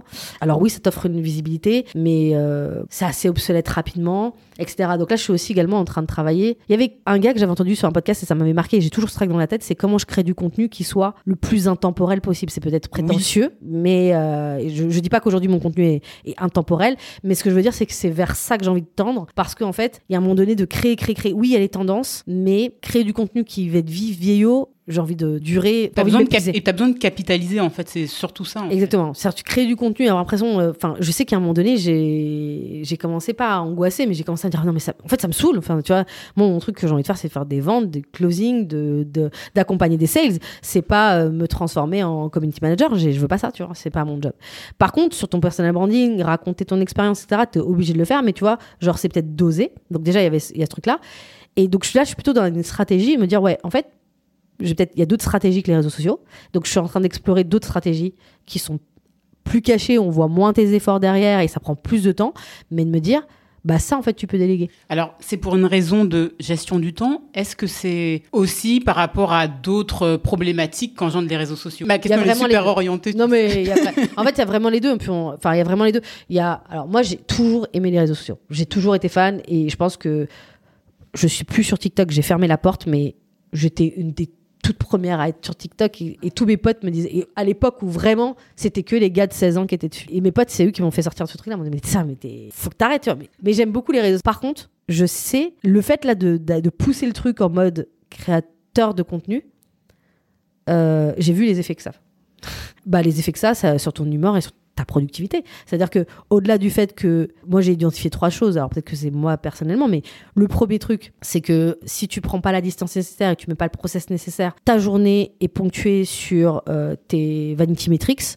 Euh, genre, en fait, est-ce que tu as eu suffisamment de comments, euh, suffisamment de likes, etc. Parce que tout le monde peut raconter, je m'en fous des likes. Tu passes pas une heure à faire un post pour en avoir rien à faire. En tout cas, moi, j'ai du mal à. Enfin, en tout cas, moi, je crée pas un truc pour avoir rien à faire des retombées. Moi, je reçois un message euh, en DM qui me dit ton contenu, il est cool. Je trouve ça super cool, tu vois. Genre, voilà. Enfin, voilà. Et, et c'est fait pour ça, les réseaux sociaux. Ils sont faits pour te donner un truc. C'est pas juste comme ça, voilà. Donc, le moment où je me suis dit attention, c'est le jour où en fait, il y a, où j'avais perdu vraiment une journée. Parce que j'ai pu avec quelqu'un qui avait écrit un, commentaire euh, ouais genre en mode euh, ce que je racontais c'était pas c'était pas ça quoi. Ça m'a fait chier parce que je me suis dit oh, mais les gens l'ont l'ont vu. Mais en fait ça va tuer ma crédibilité. Et j'étais comme ça j'étais genre mais et ça m'a stressé c'est horrible le pouvoir que ça peut amener à avoir sur toi et en fait ça m'a stressé ah, en plus, moi, j'ai beaucoup de potes, euh, genre en fait, qui sont sur des réseaux sociaux et ils ont des plein, plein, plein de followers. Donc je me suis dit, bah, voilà, tu vois, vu que c'est tes potes, tu dis, bon, bah, ils le font, je veux le faire. Mais en fait, je me dis, euh, waouh, elles sont incroyables parce que ça m'a flingué ma journée. Simplement, ça m'a flingué ma journée. déjà, je me suis dit, ah, ok. Déjà, il va falloir que tu travailles là-dessus. Ensuite, il y a un moment où je créais tellement de contenu que mon cerveau, il s'arrêtait pas. Après, je, suis hyper active, mais mon cerveau, il ne s'arrêtait pas. C'est-à-dire que je, je décidais de fermer mon ordinateur, je pensais à des postes. Je pensais à des sujets. Je pensais. C'est des petits éléments. Et puis après, je suis partie un peu regarder le contenu de ceux qui créent et qui sont déjà très connus, etc. Et ils parlent de ça. Ils parlent de ça. D'ailleurs, dans la, dans la formation d'une tu gestion des. des de, ça ne s'appelle pas comme ça, mais. Gestion des haters et gestion du temps? Ouais, mais c'est surtout gestion même euh, en fait de ta santé mentale. Hein. Elle, elle, elle, parle de ça. Donc c'est pas juste la question des haters, parce que bon, moi j'écris plus sur de l'expertise. La, je dis pas que je peux pas avoir d'expertise. Oui, c'est vrai, donc c'est moins clivant. Mais euh, comme, enfin justement, tu vois, je suis sur ces questions d'inclusion, mais dans le cadre de l'Afrolab, je vais pas commencer à raconter des choses sur sur LinkedIn parce que je sais que je vais avoir trois quarts des personnes qui vont pas être d'accord ou qui auront quelque chose à dire. Non, j'ai pas le temps, j'ai pas de temps à perdre là-dessus. Donc et puis en fait, j'ai envie de parler de sales sur les réseaux et euh, et du coup voilà donc j'ai moins que ce truc-là. Mais par contre, la question de la santé mentale, ah oui, euh, typiquement, elle donnait des techniques de dire en fait, bah, euh, sur LinkedIn, c'est pas plus de 30 minutes de la 30 minutes de la, journée, tu vois, c'est 15 minutes le matin, 15 minutes le soir. Donc 15 minutes, tu postes ton truc, tu réponds pendant 15 minutes au premier commentaire qui arrive et puis ensuite tu laisses et puis tu réponds le soir. C'est des petits trucs ou là, en les mettant en place, ça va beaucoup mieux. Mais le fait de mettre un process sur un process, il y a déjà beaucoup trop de choses sur lesquelles tu dois mettre un process. Donc, je, je suis juste en train de, je dis pas que j'aime les réseaux sociaux et surtout que je suis pas ingrate et je vois ce que ça m'apporte. J'aurais jamais eu l'idée d'être solopreneur si j'avais pas été sur LinkedIn, si je regardais pas le contenu, si ce LinkedIn m'aurait pas amené dans le podcast de telle personne qui parle du soloprenariat, qui invite plein de personnes et qui fait que, par exemple, un podcast, le podcast d'Alexis. Euh, Alexis euh, Minchella de ouais, J'ai écouté, à un moment donné, je me suis mis dans un truc, j'ai dit, vas-y, je vais écouter 20 épisodes. J'ai fait que ça, des gens qui avaient déjà passé ça. J'ai tout noté, mais. Tu gagnes 6 mois. Mais tu gagnes 6 mois. Et en fait, ça, ce mec-là, comme il n'est pas associé à des choses que j'aime sur euh, Insta, jamais il y aurait eu un enjeu que je rencontre ce gars. Voilà, là, je suis en train plutôt d'explorer, etc. Et dans ces nouvelles, enfin, on parle de SEO, etc. Ça, c'est des choses que je peux déléguer. Pas obligé d'être. Euh, euh, tu peux très bien. alors, il y a, des, je suis pas experte là-dessus, mais euh, à partir du moment où, je travaille plus sur du SEO, je peux très bien prendre des gens qui écrivent beaucoup plus vite que moi et beaucoup mieux que moi et, qui font que bah, je remonte sur des, choses et que mon contenu soit, que j'ai créé, bah, soit beaucoup plus vu et qui et que j'atterre beaucoup plus de gens sur mon site et donc des clients. C'est plus long. Il y a beaucoup de gens qui disent euh, c'est quasi impossible. Mais moi, j'ai envie d'explorer ça et de me dire ouais, bah, c'est peut-être que les gens vont vont moins facilement là parce que c'est vraiment genre un truc sur des temps longs et ça demande euh, et c'est aussi du travail caché. Et puis après aussi je pense que ce que tu dis c'est que je vais prendre des gens qui vont faire de SEO qui vont gérer ci et ça. La réalité c'est que c'est des choses que tu peux faire quand si tu as commencé à générer du chiffre d'affaires. C'est ça exactement. Oui alors oui tu as raison bien sûr. Mais ce que je veux dire, c'est que, bah, c'est pour ça qu'en fait, que tu disais sur la partie solopreneur, moi, je vois mon activité solopreneur comme une boîte. Donc, ça veut dire que mes premières missions, là, les premières missions, j'ai pas commencé depuis très longtemps. Tout ce que je génère aujourd'hui, une grosse partie qui va dans de l'investissement, tu vois, euh, dans des outils euh, qui me font gagner du un temps fou euh, dans, mon travail, euh, parce qu'il n'y a pas que le délégué à des personnes, il y a des outils que j'utilise tout le temps. Et donc, euh, je vais pas prendre la version gratuite, non, je vais prendre la version payante. C'est de l'investissement parce que je sais que voilà, c'est primordial, je vais gagner plein de temps. Et deuxièmement, me dire, en fait, je génère ce chiffre. Si, parce que tu vois, tu peux dire, ouais, je facture cher, mais facture cher aussi également parce que bah, tu factures dans la perspective, oui, de bien vivre, mais dans la perspective de dire, en fait, j'ai un business, en fait. Et les sous que je vais avoir, en fait, sur telle ou telle ou telle mission, il y a une partie qui va aller dans le fait de vivre, et puis il y a une partie que je vais investir et petit à petit, alors quand est-ce que ça va m'emmener, moi, dans mon idée de monter mon SaaS, etc. Je dis pas qu'après, je pourrais pas être dans un modèle, euh, je monte mon SaaS et que finalement, je me rends compte, ah non, euh, je pense que j'ai envie d'avoir vraiment des associés, euh, je veux le schéma startup, etc. Mais voilà, tu vois. Donc, je pense, en fait, mes premières missions, j'ai assez, peut-être que c'est pour ça, mais j'ai assez dit, en fait, mes premières missions, il y a une grosse partie qui va dans de l'investissement et c'est quel investissement? Et cette partie-là, market, bah, il faut que je la, je la rentable donc, euh, alors peut-être que ça c'est parce que j'avais euh, une expérience avant, mais je traque tout ce que je fais. Par contre, tu vois, par exemple, je pense que j'ai gagné peut-être plus de temps que d'autres personnes. C'est-à-dire que je crée, j'ai créé du contenu grave, j'ai testé plein de trucs, mais à un moment donné, je m'arrête. Je me dis deux mois, je regarde les KPI, je regarde ce que ça m'a apporté concrètement, bah, combien de personnes m'ont contacté, combien ça, ça a généré, voilà mon taux de conversion par rapport au temps que j'ai passé. Tu vois? J'ai réduit, en fait, d'ailleurs, ça, ça a provoqué que j'ai réduit le nombre de choses que je produisais sur les réseaux sociaux parce que je me rendais compte que en réduisant, j'avais exactement la même chose. Donc, ça servait à rien que je produise plus. C'est un outil que tu t'es créé toi-même ou c'est des choses que tu peux conseiller euh Non, non, c'est pas. En fait, quand tu te poses sur les réseaux sociaux, sur LinkedIn, bon, t'as pas des milliards de. Il y a, quelqu'un qui va bientôt sortir un truc. Euh, ah oui, mais ok, tu parles de Shield App, euh, ce genre Ouais, tu vois, c'est des trucs, c'est des trucs comme ça que je. Enfin, des trucs classiques, etc. Mais en fait, j'ai quand même ce principe-là de tout ce que je fais, à un moment donné de me poser, me dire qu'est-ce que ça m'apporte et de dire en fait bah, si j'ai des sous là en fait je vais investir voilà euh, dans ça tu vois mais après t'as pas que les investissements euh, market etc etc t'as aussi des investissements dans ton environnement. Tu vois par exemple là aujourd'hui euh, je suis obsédée par le fait d'avoir une chaise ergonomique et tu vois genre bientôt les tickets restaurant. Non mais tu vois je suis non mais je suis obsédée par ça parce qu'en fait en vrai je reste beaucoup de temps devant mon ordi et donc en fait il y a des je sais plus c'était une pote à moi qui me parlait de quelqu'un qui avait mis 800 balles dans une chaise ergonomique. Je me suis dit j'avais regardé j'avais dit c'est beaucoup, mais en fait, quand tu regardes la perspective où tu restes tous les jours sur ta chaise, euh, ça devient un outil de travail. D'autant plus que tu es l'asset prioritaire dans ton business. C'est ça. C'est ça le truc qui est très très important, c'est que tu es l'asset prioritaire. Tu dois être en bonne santé et c'est pour ça que l'environnement. Mais ce qui est pas mal, c'est que solopreneur, moi j'ai choisi aussi ça parce que si ça marche bien, tu peux te dire bah, en fait ce mois-ci c'est pas grave si je gagne pas ça et t'octroyer des vacances alors je sais pas si dans la dans la réalité tout le monde le fait vraiment bien ou si il se force à prendre des vacances uniquement en juillet août mais moi ma mon objectif euh, de me lancer là-dedans, c'était de me dire, bah si là en fait j'ai envie de partir, je pars. Je me prends pas la tête. Bah, évidemment, tu as tes clients, mais tu vois. Encore une fois, moi, cette notion de gestion du temps, je trouve que c'est une des principales problématiques. Il y a des moments où je me dis, peut-être que je vais pas, peut-être qu'à un moment donné, euh, je sais pas, dans un an, je dirais, euh, en fait, ciao, je, retourne dans une startup, up je sais pas. Tu vois, en vrai, j'en sais rien, parce que cette question-là, aujourd'hui, je n'arrive pas à me dire, Enfin, je vois tous les modèles qui ont pu être faits. Il y a des gens, ils sont commencés euh, euh, par du contenu, de la formation en ligne. Après, ils ont monté leur product, etc., Mais ça a pris parfois, quand tu regardes un peu leur trajectoire, entre 5 et 7 ans, tu vois. Il y a quand même un mouvement euh, solopreneur. Donc, est-ce que ces gens-là, un jour, reviendront au, salariat? Est-ce que ce mouvement-là, bah, en fait, il va nous emmener là où les prédictions disent que bah, tout le monde sera solopreneur et, voilà? Bah, On n'en sait rien, etc. Mais c'est un peu la tendance. Tu vois ce mouvement-là, solopreneur, moi je trouve que solopreneur là aujourd'hui, ça va bien avec mon mindset d'aujourd'hui. Mais tu vois, par exemple, de dire en fait que c'est mieux que tel modèle que la startup, non, moi je dirais pas. C'est une question de moment de vie, de priorité. Tu vois, en fait, c'est pour ça en fait que je pense que tu vois les, les typologies de d'où tu, de, de, business que tu construis, c'est en fonction en fait, tu vois, de moi, ça m'allait très bien d'être dans un milieu start-up à un moment donné de ma vie, à l'âge de 30 ans, où j'avais besoin de sociabilité, de découvrir des gens, de, enfin, d'être dans, voilà.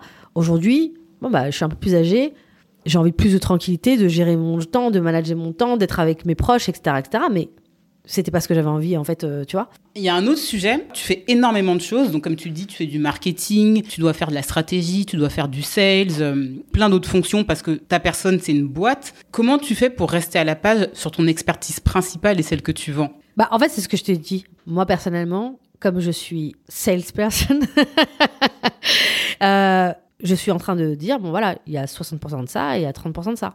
Donc j'ai pris des missions sales. Je choisis des boîtes dans lesquelles je vais intervenir sur la question sales qui sont assez différentes pour avoir un peu aussi également de la hauteur et pas ultra spécialisé, même si tout le monde dit qu'il faut aussi ultra spécialisé. Moi, je trouve ça cool d'être dans des marchés différents, etc.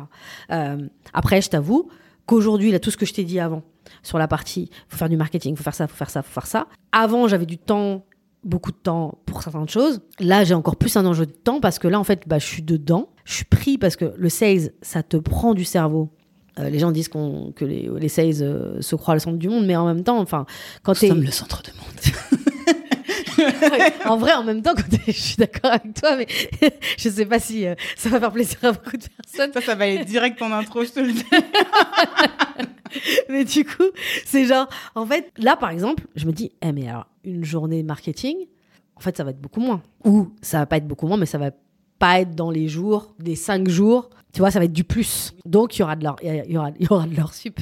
Mais ça peut pas être dans euh, les cinq jours. Pourquoi? Parce que euh, là, bah, en fait, à partir du moment où tu fais des choses, tu rentres dans une boîte euh, pour travailler sur du sales, tu as je sais pas combien de ton jus de cerveau qui est pris sur matcher complètement, faire corps avec le marché pour le comprendre complètement, être hyper réactif pour comprendre en fait qu'est-ce qui va pas là en fait ici, euh, voilà, et c'est quoi Ça se joue au niveau de, la génération de leads, ça se joue au niveau du closing, ça se joue au niveau de la rémunération, ça se joue au niveau du management, ça se joue où en fait le problème, etc. Donc eh, la boîte, elle a des enjeux. Elle on est sur un quarter, donc faut que tu ailles super vite. Donc t'as pas le temps de dire, oh vas-y, je vais faire ça plus tard.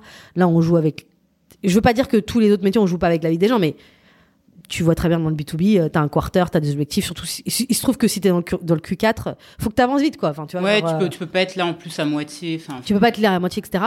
Donc, ça veut dire que, en fait, là, moi, je, je me rends compte et j'apprends ça, euh, que j'ai pas d'autre choix de, de, de, de ouais, d'être d'optimiser au max mon temps et que la majorité de mon temps il va être sur du sales. Parce que c'est c'est ça c'est ça c'est ça ma valeur tu vois. C'est pas c'est pas de savoir faire des, des posts LinkedIn et et de euh, et, et, mon podcast euh, c'est pas j'ai pas envie d'être podcasteuse tu vois a priori. Ouais mais ton podcast c'est une bonne capitalisation de l'expertise parce que je pense que tu peux dans le même dans le cadre de tes missions en fait réexploiter tes contenus complètement. euh, et en vrai et en vrai le fait de te poser sur un podcast sur une problématique que tu as là, tu réfléchis, tu crées, tu dis ah c'est ça, tu formalises ton savoir. Clairement, sur cette partie-là, euh, euh, c'est vraiment top. Pour rester experte, moi j'ai une vision qui est clairement, je pense, euh, pas une opinion populaire, mais je pense qu'il faut être sur le terrain pour être bon.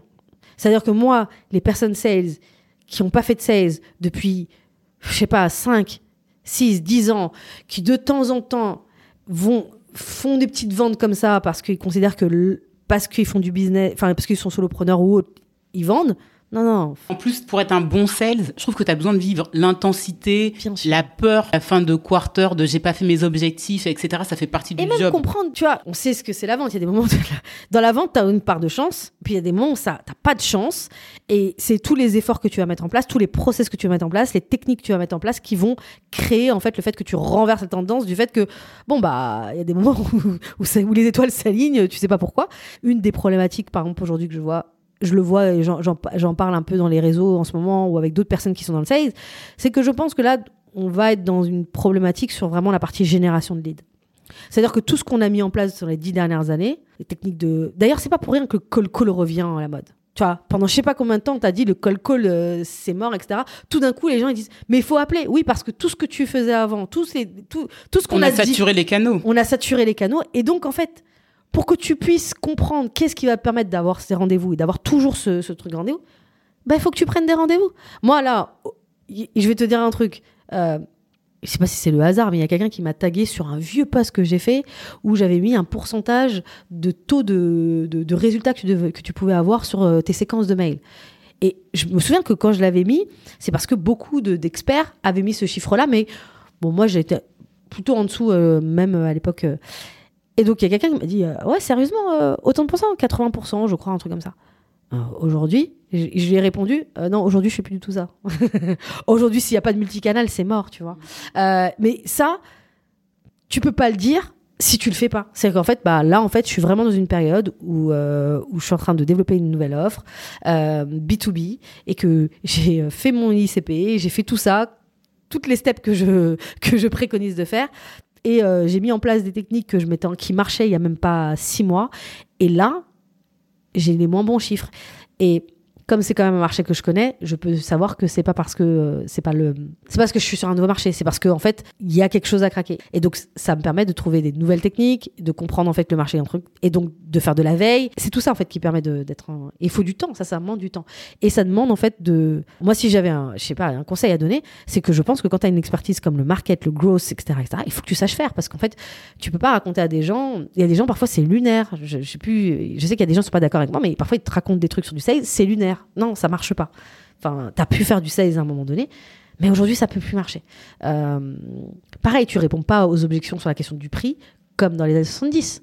Tu vois, quand tu regardes les livres, les vieux livres, etc., t'on dit alors si on te dit c'est trop cher, faut que tu répondes ça. Si tu fais ça en 2022, enfin, tu parce qu'aujourd'hui il y a quand même une forme de transparence qui fait que tu peux complètement dire à quelqu'un T'as de l'argent ou t'as pas d'argent? En fait, en vrai, j'exagère. Mais aujourd'hui, t'as un niveau avec les TikTok, avec les YouTube où tout le monde se permet de tout faire et il n'y a plus de limite. Tu peux dire à un prospect, même le plus, euh, possible, de dire bon, euh, voilà, on va se faire gagner du temps. Vous avez de l'argent, vous n'avez pas d'argent. Tu vois, là où avant, tu avais des questions pour savoir s'il y avait du budget. Enfin, tu vois, il y a tellement. Et ça, il faut que tu les fais, il faut que tu sentes les gens, il faut que tu sentes le marché, il faut que. Voilà. Donc, ça, pour moi, je sais que j'avais dit la décision. J'aime être sales, j'aime le sales. Ce gars-là dont je te parle, là, où je t'ai parlé tout à l'heure, en fait, ce mec-là qui a pris sa niche, qui dit Moi, en fait, je suis bon en call-call. Mon truc, c'est générer des leads pour des grosses boîtes, etc. Ce mec-là, c'est une, star dans son domaine. Mais ce mec-là, en fait, il peut faire 10 ans. Et je pense que. Il n'a pas dit combien il gagne, il n'a pas dit combien il gagne, mais il doit facturer beaucoup parce que. En fait, euh, c'est tellement le cœur d'une boîte. Je pense que de plus en plus, on va valoriser. On, on le valorise déjà, mais le faire, on est quand même dans une ère où on est dans le zéro bullshit sur beaucoup de choses. Donc je pense aussi également que, tu vois, ce, ce- ce- ce grand écart genre opérationnel et stratégique, je pense que ça, ça, ça- ça tient plus, tu vois. Les gens qui disent, ouais, moi je, je suis plutôt sur les éléments stratégiques. En fait, non, c'est juste que tu es bon pour euh, réunir les bonnes personnes et qui savent faire le job. C'est une compétence. Voilà. Mais euh, tu vois, genre... mais ça s'appelle pas faire de la stratégie. Non, mais c'est pas un pic. C'est que tu as des gens parfois qui te regardent. Non, parce que en fait, je te dis ça parce que aujourd'hui, je dois faire face à des gens qui me disent Attends, Laetitia, t'as été head of sales quand même. euh, Enfin, là, la next step, tu vois, euh, c'est que tu vas pas faire du sales, tu vois. Genre, tu vas pas aller euh, chercher, chercher des deals, closer des deals, etc. etc. C'est très français, mais c'est ça. Donc, en fait, tu dis Ouais, mais donc toi, tu fais quoi? Bah, Moi, je fais de la strat. Ok, mais tu sais faire ça, tu sais faire ça, tu sais faire ça, tu sais faire ça? Non. Tu as juste une skill qui est très bien. Si tu sais bien réunir les personnes qui sont des Oui, tueurs puis manier les concepts. Mm. et manier les concepts. Voilà, tu vois. Mais voilà, moi, ça m'intéresse pas de manier des concepts. Et, euh, et je pense que je suis suffisamment bonne en sales pour pouvoir apporter euh, de la valeur là-dessus. Donc, euh, donc voilà. Là, j'aimerais bien qu'on aborde ton quotidien, tu vois, ta réalité de la vente depuis que tu es passé solopreneur. Tout à l'heure, tu t'évoquais un, un objectif de chiffre d'affaires d'un million d'euros d'ici euh, 3, 4, 5 ans. Ces objectifs-là, tu les as définis sur quelle base? Non, vraiment, le 1 million, là, c'est, le type là que j'ai vu. Ça m'a inspiré. Je me suis dit, bah. Tu sais, c'est ta vision long terme qui te fait kiffer. c'est pas. euh, Après, non, sur. euh, de manière plus sérieuse. Euh, la première année, comme c'est la première année, je me suis dit que, en fait, je...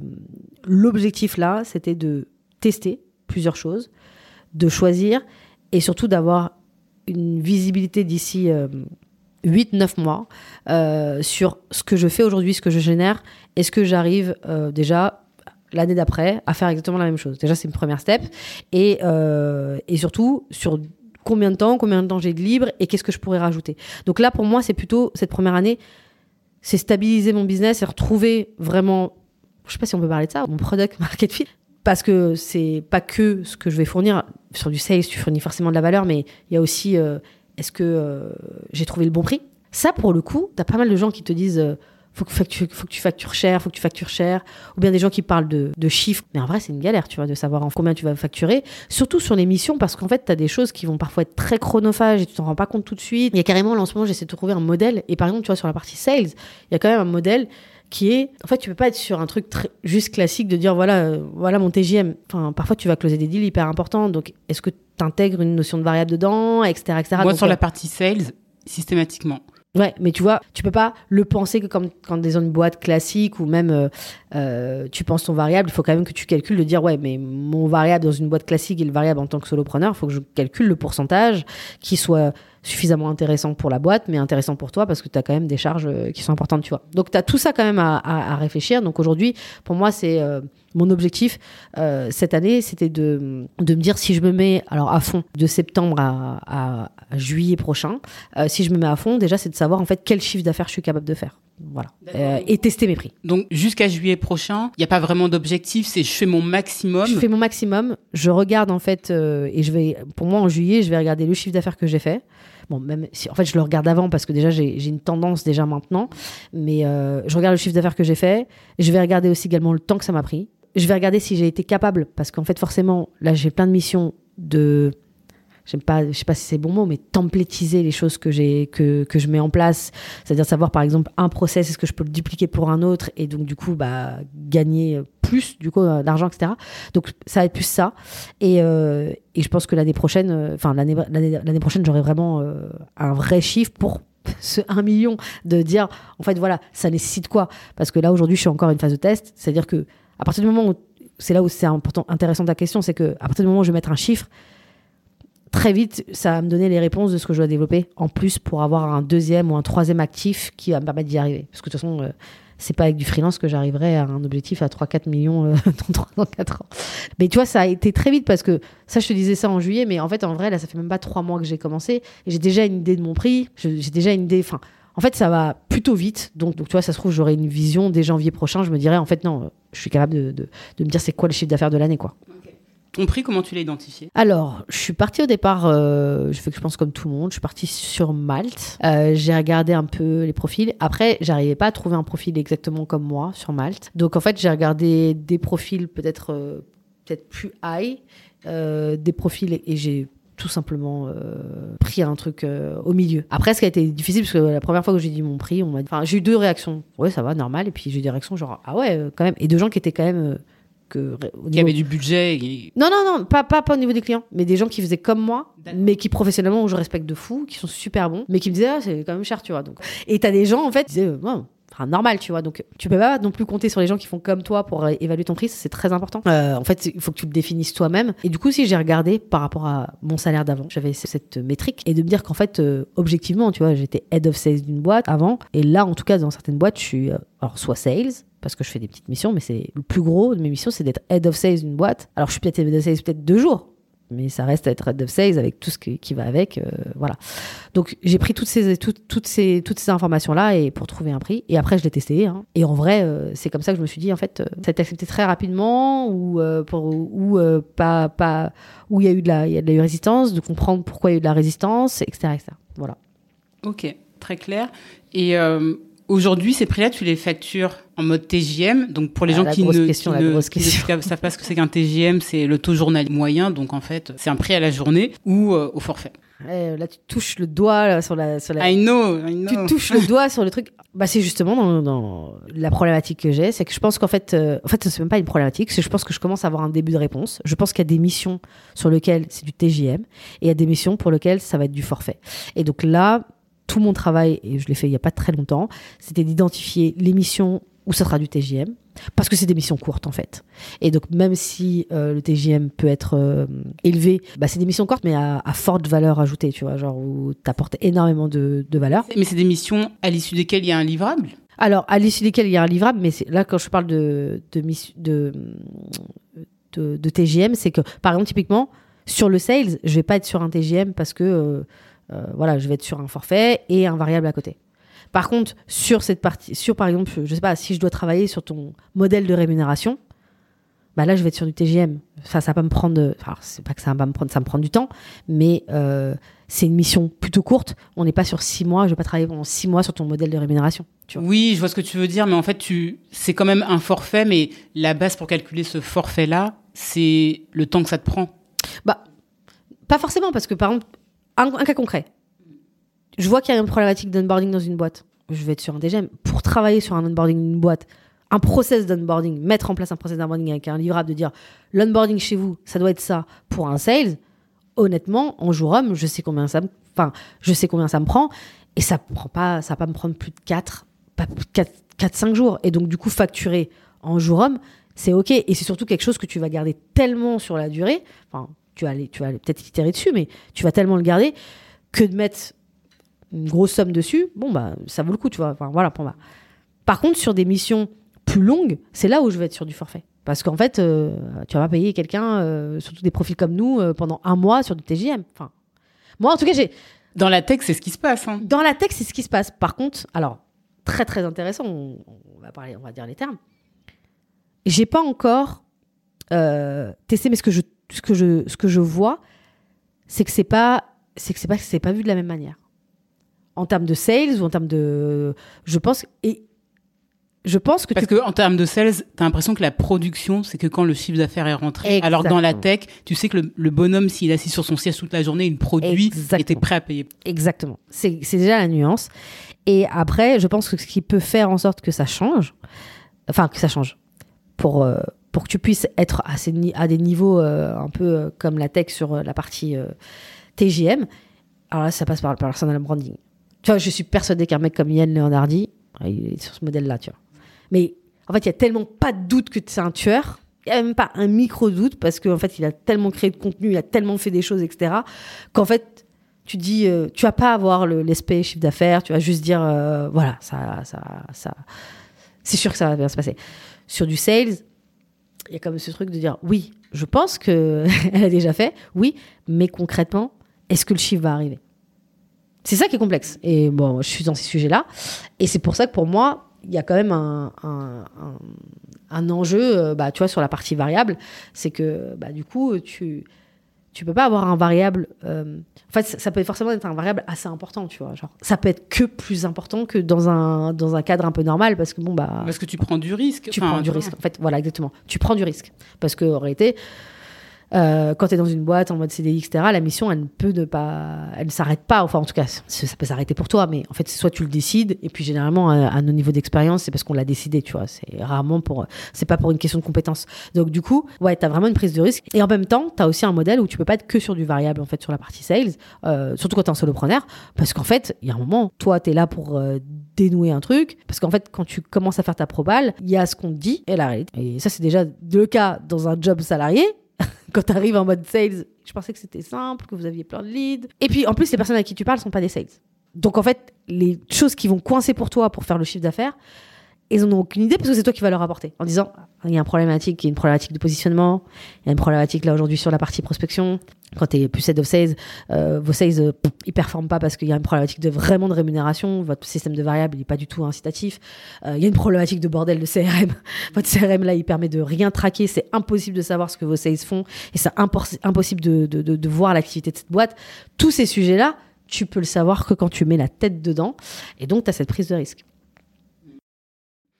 Moi, je je suis d'accord et je l'ai vécu euh, cent mille fois avec euh, mes clients. Mais c'est pour ça aussi que pour en revenir à ton premier type de prestation, prestation courte, que je facture au TJM, moi, c'est là où ça m'a le plus posé problème. J'ai eu à faire des prestations où je mettais en place des outils qui, sur le papier, en fait, étaient faciles à faire et que je pouvais travailler en chambre. Et en fait, dans la réalité, je crois, je me disais, euh, donc j'ai facturé un forfait. Je me suis dit, ok, installer ça, ça va me prendre aussi euh, cinq jours, donc je le facture tant. Et dans les faits, à chaque fois, ça débordait, tu vois. Et je trouve que c'est compliqué de dire à un client, quand tu dois remettre un livrable, je te facture au TJM, parce qu'en fait, facture au TJM, ça veut dire c'est c'est au temps passé, ça veut dire qu'il n'a pas le contrôle sur euh, la facture finale. C'est euh, lui dire, ben, ok, euh, je vais t'installer euh, ce CRM là. Donc euh, j'ai passé cinq jours dessus. Moi, c'est ce que j'avais en tête. Finalement, on a fait dix jours. Et ben, tu sais quoi, finalement, tu vas me payer dix jours et pas cinq jours. Yes, je comprends. Après, moi, j'ai pas eu euh, encore cette partie CRM je pense que pour ce sujet-là en particulier, en vrai, c'est impossible de projeter du temps. CRM Oh, ouais, plein d'autres. Mais après, c'est vrai que t'as d'autres sujets, etc. Mais tu vois, mais oui, en fait, en vrai, t'as t'as pas tort là-dessus. En plus, surtout que ça dépend beaucoup de, par exemple, un CRM. Si les équipes sont pas hyper ok pour te parler, pour te donner l'information, etc., t'es foutu. Euh, tu feras jamais ton truc. Toi, toi, dans ta tête, tu dis que je peux délivrer ça, mais c'est en fonction du, du mood, du temps qu'on t'accorde. Tu vas pouvoir, en fait, en tout cas, faire quelque chose. Donc oui, t'as raison. Après. euh, je pense peut-être, peut-être pour l'instant, j'ai peut-être eu de la chance. Euh, du coup, c'est, passé, c'est toujours rentré dans les, dans les clous. Mais je pense que c'est intéressant ce que tu dis. Après, le, le risque aussi que je vois sur la partie forfait, c'est comment tu, tu définis ton prix. C'est pareil, c'est-à-dire monter un CRM dans tel type de boîte ou dans tel type de boîte, c'est pas le même taf. Il y a, des- il y, a des- il y a des boîtes qui sont super bien structurées, ça va être hyper simple de faire. euh, les gens vont te donner l'information, l'information est disponible. euh, euh, ils ont déjà très bien réfléchi à. Enfin voilà, le, client idéal, il est parfaitement euh, euh, identifié, le persona aussi, les critères. Donc, hey, t'as t'as t'as un boulevard. Tu, tu- toi, t'as juste.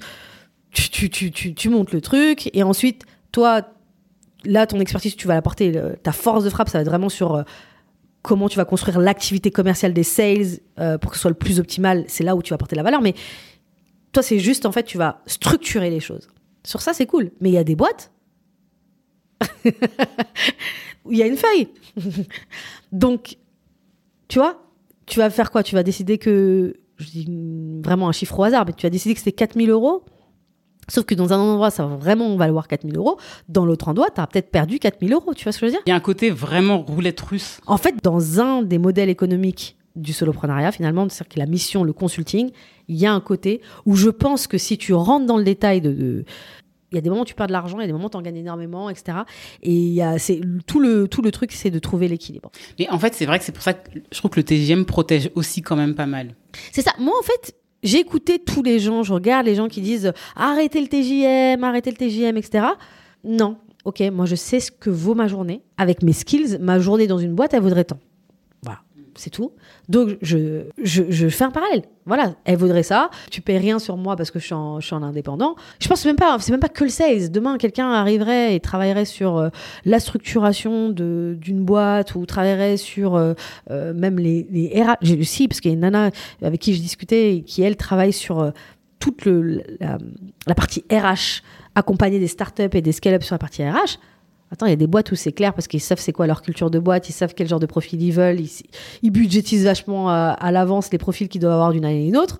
Il y en a, je pense, euh, au mois de décembre, ils savent pas qu'ils vont recruter l'année prochaine, tu vois. Donc c'est pas le même taf que tu vas faire quand tu t'occupes de la partie R. Donc voilà, donc je pense que je pense qu'il faut tâtonner énormément euh, sur euh, quand tu commences en tant indépendant. Je pense qu'il faut tâtonner, il faut tester, il faut accepter que tu vas. C'est pas encore arrivé, j'ai eu de la chance, mais je me suis dit, vu que je connais mon caractère, est-ce que je vais accepter, tu vois, le fait de de me sentir un peu parce que c'est toi qui as donné le prix, donc t'es pas vraiment arnaqué, tu vois. C'est toi... Personne Tu- t'a arnaqué, t'as donné un prix. Moi, je, dis, oui. ça- je sais que ça m'est arrivé où je me suis dit, purée, ça va aller au moins trois fois ce que j'ai facturé. Par contre, j'ai tout donné et j'ai dit, Audrey, c'est ta responsabilité, c'est bien fait pour toi. C'est ta responsabilité. Après, je pense que tu as aussi un truc, parce que tu parlais tout à l'heure de, de vendre. Moi, ce que je trouve aussi quand même assez magique dans ce modèle, c'est-à-dire qu'on a parlé du personal branding.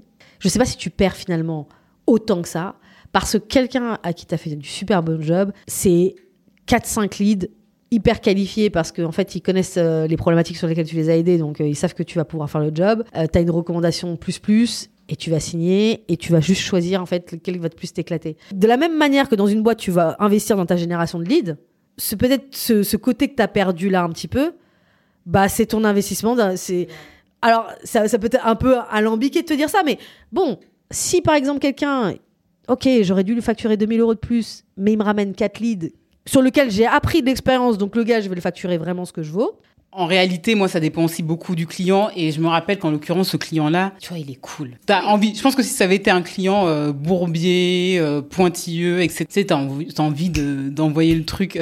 de dire, ouais, bon, en fait, finalement, ça me prend trop de temps et en fait, il faut qu'on revoie, on rediscute. Mais euh, ouais, mais en fait, je pense, en fait, je pense que tu tâtonnes. Après, moi, je te dis, mon principal enjeu, c'est de me dire, en fait, aujourd'hui, j'ai compris, et ça fait pas très longtemps hein, que je commence, ça fait trois mois, enfin, trois, euh, enfin, en termes de mission, clairement, ça fait trois, trois, trois, quatre mois.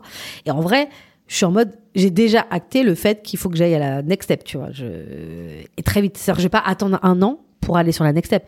Parce qu'en en fait, je peux pas avoir un modèle économique qui est basé sur mm, mm, juste euh, le fait que je sois en bonne santé, c'est flippant, tu vois. C'est pour ça que j'aime le SaaS, c'est la tech, parce que créer un produit, et euh, évidemment, tu dois vendre, mais tu as des gens qui peuvent le vendre, et puis tu as un MRR, et puis voilà. C'est quand même dangereux, tu vois. Genre. Euh, et c'est pour ça que je pense que freelance, ça peut être qu'une pause. Même si je sais qu'il y a des gens qui font freelance pendant des années, mais pour moi, je le vois comme une pause ou comme une manière de pouvoir étudier un marché. Mais là, il faut être sur la next step. Et donc, j'ai pas testé trop la formation en ligne. C'est un modèle qui peut être intéressant, puisqu'en fait, il y a plein de gens qui gagnent bien leur vie là-dessus. J'ai même des, personnes qui m'ont dit que clairement, ça répond, euh, enfin, ça correspond à 60% de, tu vois, leur activité. Et donc, ils ont 30% sur des missions, et puis 20% euh, sur peut-être un petit, un petit side qu'ils ont créé, etc. Tu vois, c'est un beau modèle. Euh, après, je pense que la formation en ligne aujourd'hui, en 2022, enfin, il va falloir être créatif parce que tu peux plus faire ce qui a été fait euh, jusqu'à aujourd'hui. Je pense que les gens payent plus pour ça. Et tu vois, par exemple, sur le sales, j'ai réfléchi à ça. Et je me suis dit, en fait, est-ce que je peux faire de la formation en ligne sur le sales? Ça dépend tellement de. En fait, tu viens me voir, tu sais pas vendre, ou tu as des problématiques de sales. Je suis obligée de faire une mission chez toi, en fait. J'ai réfléchi à ça. Est-ce que je pouvais faire de la formation en ligne en sales? Qu'est-ce que j'apporterais de plus que mon podcast? Parce que mon podcast, je donne quand même des, des conseils et des trucs activables. Donc, qui apporte plus de valeur et du coup qui donne plus envie. J'ai fait aussi également un, sondage sur, euh, sur mes éditeurs et c'est marrant et je leur ai posé la question en fait en gros, est-ce que vous avez déjà fait des formations en ligne pour le sales? La plupart ont répondu oui. Est-ce que vous avez été satisfait? La plupart ont dit non. et quand j'ai demandé, et ben la raison c'était la question de dire c'est pas c'est de la théorie. Et en vrai, c'est de la théorie. Si tu fais de la formation en ligne et que je suis devant une chaîne YouTube, je vais te dire bah, bah voilà en fait euh, pour vendre il faut que tu fasses ça, voilà les objections. Ok, bah c'est mon contenu que je donne gratuitement sur mon podcast. Tu vas rien en faire. C'est important, tu vois. Donc, euh, du coup, voilà. Donc, il euh, faut que je trouve, en fait, c'est quoi la next step. Formation en ligne, j'y crois pas trop. Après, euh, j'en sais rien, mais. Les gens, j'ai l'impression qu'ils sont un peu saturés, tu sais, après le Covid, parce que tout le monde faisait ça. Et j'ai l'impression que les gens, ils ont envie de retrouver un peu d'interaction. Ouais, mais du coup, c'est pour ça que tout le monde s'est un peu adapté et fait de la formation en ligne avec ce qu'ils appellent la formation hybride, tu vois. Avec Genre, des, oui, avec des. Où t'as des lives, où t'es. Ouais, Et je pense que ça, ça, ça, ça, ça marche bien. Mais mais voilà, en fait, je me suis dit, comme, j'ai quand même une obsession, c'est de, rendre mes clients satisfaits. Je pense que j'arriverai, j'ai pas encore en tête un truc où je me dis, ouais, en fait, ça apporterait tellement de valeur que cette personne-là, il faut qu'elle me paye. Donc, euh, moi, je vois sur, euh, sur mon métier le SaaS. Un petit, un outil qui permet de répondre à une problématique que j'aurais identifiée, euh, j'espère, dans, les prochains mois. J'en ai déjà pas mal, hein, de grosses problématiques qui, qui sont pas réglées par des. Mais tu vois, tu parles de SaaS. Pour moi, le SaaS, c'est une équipe. C'est pas du, enfin, c'est difficilement du solopreneuriat. Alors, quand je parle de SaaS, j'essaie de trouver. Ah ouais, si j'en ai un.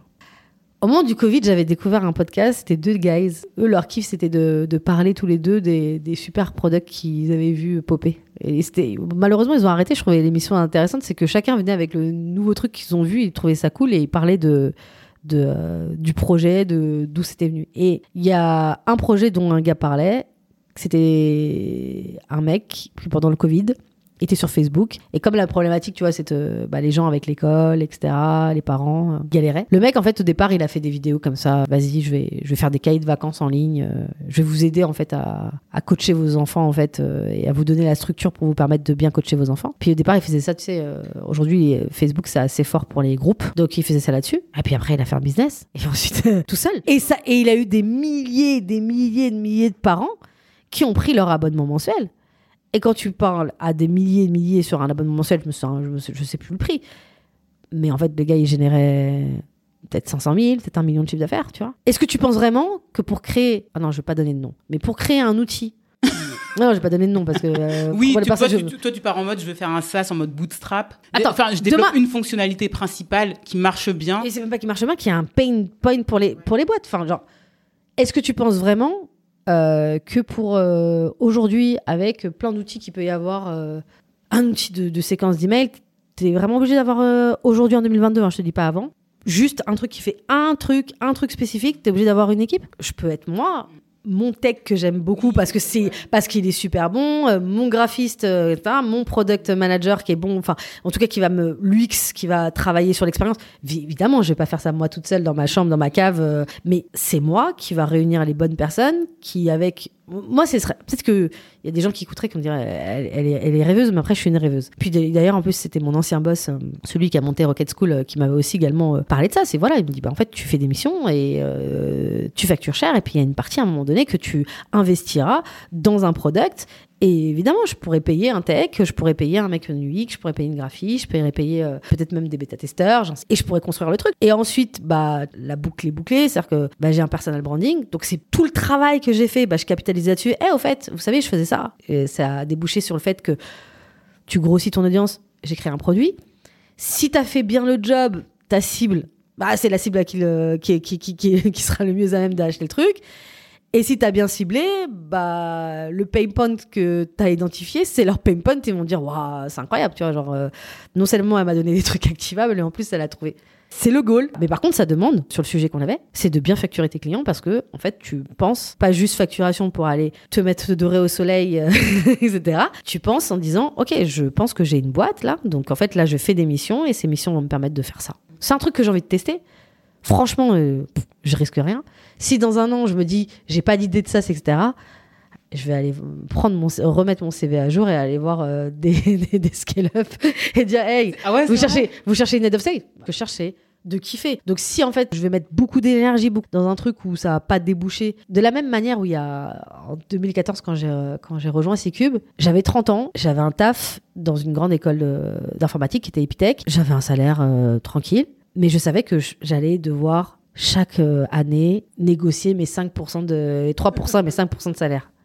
Et comme en fait, j'avais pas fait d'école, je partais de bas donc en fait eh, ça allait, ça, ça, c'était trop haut.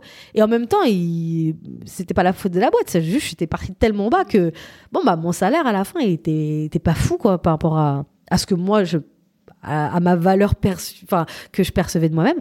Donc, du coup, je me suis dit, en fait, je suis obligée de faire un vrai move. Je suis obligée de faire un, vrai. Donc, je me suis dit, il faut que je parte. Je voyais ce mouvement de start-up à l'époque, euh, et pas autant, on parlait pas autant de start-up. On commençait à en parler, mais c'était pas autant. Euh, ça restait encore des gens qui faisaient des trucs un peu euh, bah, comme les solopreneurs aujourd'hui, tu vois. Donc, je me suis dit, bah, il y a un gars qui me dit, tu pourrais faire, tu pourrais aller en start-up. Je fais, ouais, qu'est-ce que je pourrais faire? Ouais, je pense un truc qui s'appelle business developer. J'ai tapé, j'ai tapé ce truc-là sur Indeed j'ai euh, vu qu'il y avait un gars que j'avais que j'avais vu qui cherchait un business developer pour son projet.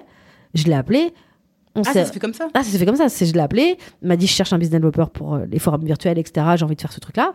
Euh, je veux le développer. Bah, j'ai dit OK. Il a dit OK. Mais j'ai accepté de gagner moins. Et j'avais 30 ans. Donc tout le monde était en mode genre Mais c'est ça quand on part. Parce qu'en plus, je suis pas partie pour créer une boîte. Je suis partie dans une autre boîte. Et c'est ça, quand on part, on part pas pour un salaire moindre. En l'occurrence, ça peut ne pas être du salaire. Ça peut ne pas être du salaire. Mais voilà. Mais du coup, moi, je me suis dit, en fait, ça passe ou ça casse. Ça, c'est ce qui va me permettre de d'avoir le salaire que je ne pourrais jamais avoir si je reste dans une boîte classique avec mon CV. Il fallait que j'aille dans une industrie disruptive qui voit les choses autrement, qui valorise un peu plus la compétence et le, fait d'être doueur que le fait euh, d'avoir euh, un label. Donc j'y suis allée et ça a payé. Et le salaire que j'ai eu, bah, à la fin, c'était un salaire qui était équivalent à un mec qui a fait une prépa ou HEC, etc. Au bout de, au bout d'un, certain temps. Mais c'est parce qu'à un moment donné, j'ai dit, euh, tu vois, j'ai dit, voilà, il faut, il faut que, oui, ce modèle-là, franchement, on me proposait des augmentations. Il y avait des perspectives, tu vois, c'est pas comme s'il y avait un endroit où c'était pas une perspective. Bah, c'est pareil là maintenant. Le fait d'être solopreneur, c'est une perspective, en plus avec des trucs un peu cool, de dire, je peux avoir la liberté, je peux travailler seul. Et puis, il y a vraiment un. Pour moi, il y a un truc, je sais pas si c'est ton cas, mais je me dis, si j'arrive à générer du chiffre d'affaires comme ça tout seul, il y a une espèce de performance. Ça va avec mon truc de sales, tu vois. Il y a une perf de dire. Alors, moi, je ne l'afficherai pas. Euh, ce sera pour mes potes. Tu, tu vas pas donner ton chiffre d'affaires sur LinkedIn C'est mes potes qui J'ai pas envie de me faire braquer. Moi, je, je sais pas. Moi, je... Chacun sa vie, son background et son environnement. Mais, du coup, voilà, je dirais pas, tu vois. tu, tu, pourras peut-être penser que je suis toujours broke. mais voilà. Mais il y aura quand même quelque chose où je dirais à mes amis, j'ai réussi à faire ça toute seule. Enfin, tu vois, le, mec qui fait 3-4 millions tout seul. Le gars, il doit peut-être se dire chez lui, mais si j'avais une équipe. le mec, il tape la boîte à 10 millions, tu vois. Par contre, je pense qu'il faut être lucide, je sais. Lucide sur le fait que ça représente peut-être 1% du marché. Je suis d'accord. Mais en tout cas, mais tu vois, de la même manière où, enfin, tu vois, C-Cube, c'était pas une licorne. Mais en tout cas, on a fait un truc très cool, très chouette. Mais j'ai décidé de faire ce move là parce qu'il y avait des boîtes qui me faisaient kiffer et qui ont fait que bah ça a créé ça. Et c'est pareil pour mes associés. Tu vois en fait tu fais les trucs parce qu'il y a un truc qui fait qui, qui brille. Tu dis ouais moi je vais aller là. Ça va t'emmener quelque part. Concrètement je veux pas dire euh, il y a 100% de chances que je fasse 3 4 millions 5 millions dans, dans 3 ans. Mais cet exemple là m'a dit en fait je vais suivre sa voie. Et puis euh, il y a des gens qui commencent à théoriser ça mais je trouve que c'est un autre modèle le soloprenariat par rapport à l'entrepreneur etc et euh, développer toutes ces skills qui sont euh, la gestion du temps, le fait de over optimiser, euh, le fait de être toujours à jour sur les outils parce que tu es obligé d'automatiser et que même si tu n'arrives pas à, l'objectif, euh, etc., enfin, tu as pris des skills qui, quand tu retournes, si tu retournes par exemple dans le monde un peu traditionnel, enfin, je pense que tu as pris. euh, Je me demande à quel point, Alors, je pense qu'il- solopreneur, retourner dans le monde traditionnel, c'est quelque chose de... Moi, j'ai vu Nana le faire. Ah ouais, de facile. Ouais. Alors, peut-être parce qu'elle a peut-être pas forcément réussi. Voilà. voilà, voilà. Si ouais. tu as réussi et que tu as eu un chiffre et que tu pouvais vivre, ouais. Après, en fait, moi, ce serait pas ça la problématique. Pour moi, c'est, je pense, est-ce que les, les, les gens du recrutement valoriseraient? Quand tu été solopreneur, tu passes pas par un process de recrutement classique. Après, c'est en... tu redeviens associé dans une boîte. Oui. Enfin, Alors, soit tu deviens associé dans une boîte, ou soit, par exemple, moi, ce que j'ai vu, et c'était le cas d'une euh, d'une personne qui a intégré en fait mon, mon ancienne boîte et euh, qui était COO, c'est qu'elle a commencé en, en freelance chez nous. euh, elle avait son activité, et ensuite, ça a bien matché, et euh, on- enfin, on l'a recrutée, quoi, tu vois. Et elle, ça lui a permis de voir, de jauger, de voir les personnalités, de se dire, OK, est-ce que je vais prendre le risque? Parce que tu fermes ta boîte, c'est quand même un risque. Donc, tu vois, elle a pris six mois, elle s'est dit, OK, j'ai envie d'y aller. Il valent le coup, en fait, que j'y aille. Donc, elle y allait. Ça te permet d'avoir une période d'essai, tu vois. Genre, Ah oui, oui. voilà, tu vois. Euh, une période d'essai. euh, Et puis après, du coup, comme normalement, ils te connaissent, t'as plus de période d'essai quand. euh, Enfin, il faut négocier de. Après, ils te remettent une période. On sait jamais dans ce monde-là. Du coup, voilà. Euh, c'est très cool. J'aime bien en fait le sujet du solopreneuriat parce que tu vois l'objectif aussi du podcast c'est de parler de choses opérationnelles sur la vente, mais je trouve qu'il y a des aspects aussi euh, très philosophiques en fait dans le sujet. Ouais, c'est vrai. En fait, il y a parce qu'il y a toute cette dimension, ce, truc de liberté, de euh, euh, de travailler avec les gens que tu que tu que tu choisis. Ça c'est non, franchement, ça c'est magnifique ça par contre. Parce que même quand tu as une boîte, il y a un moment donné, euh, quand tu veux croître, tu es obligé de recruter des gens qui sont différents de toi et que t'as pas vraiment choisi. Enfin, tu les as choisis sur plein d'aspects, les compétences, des valeurs. Enfin, il y a la réalité du, la réalité du recrutement et des RH.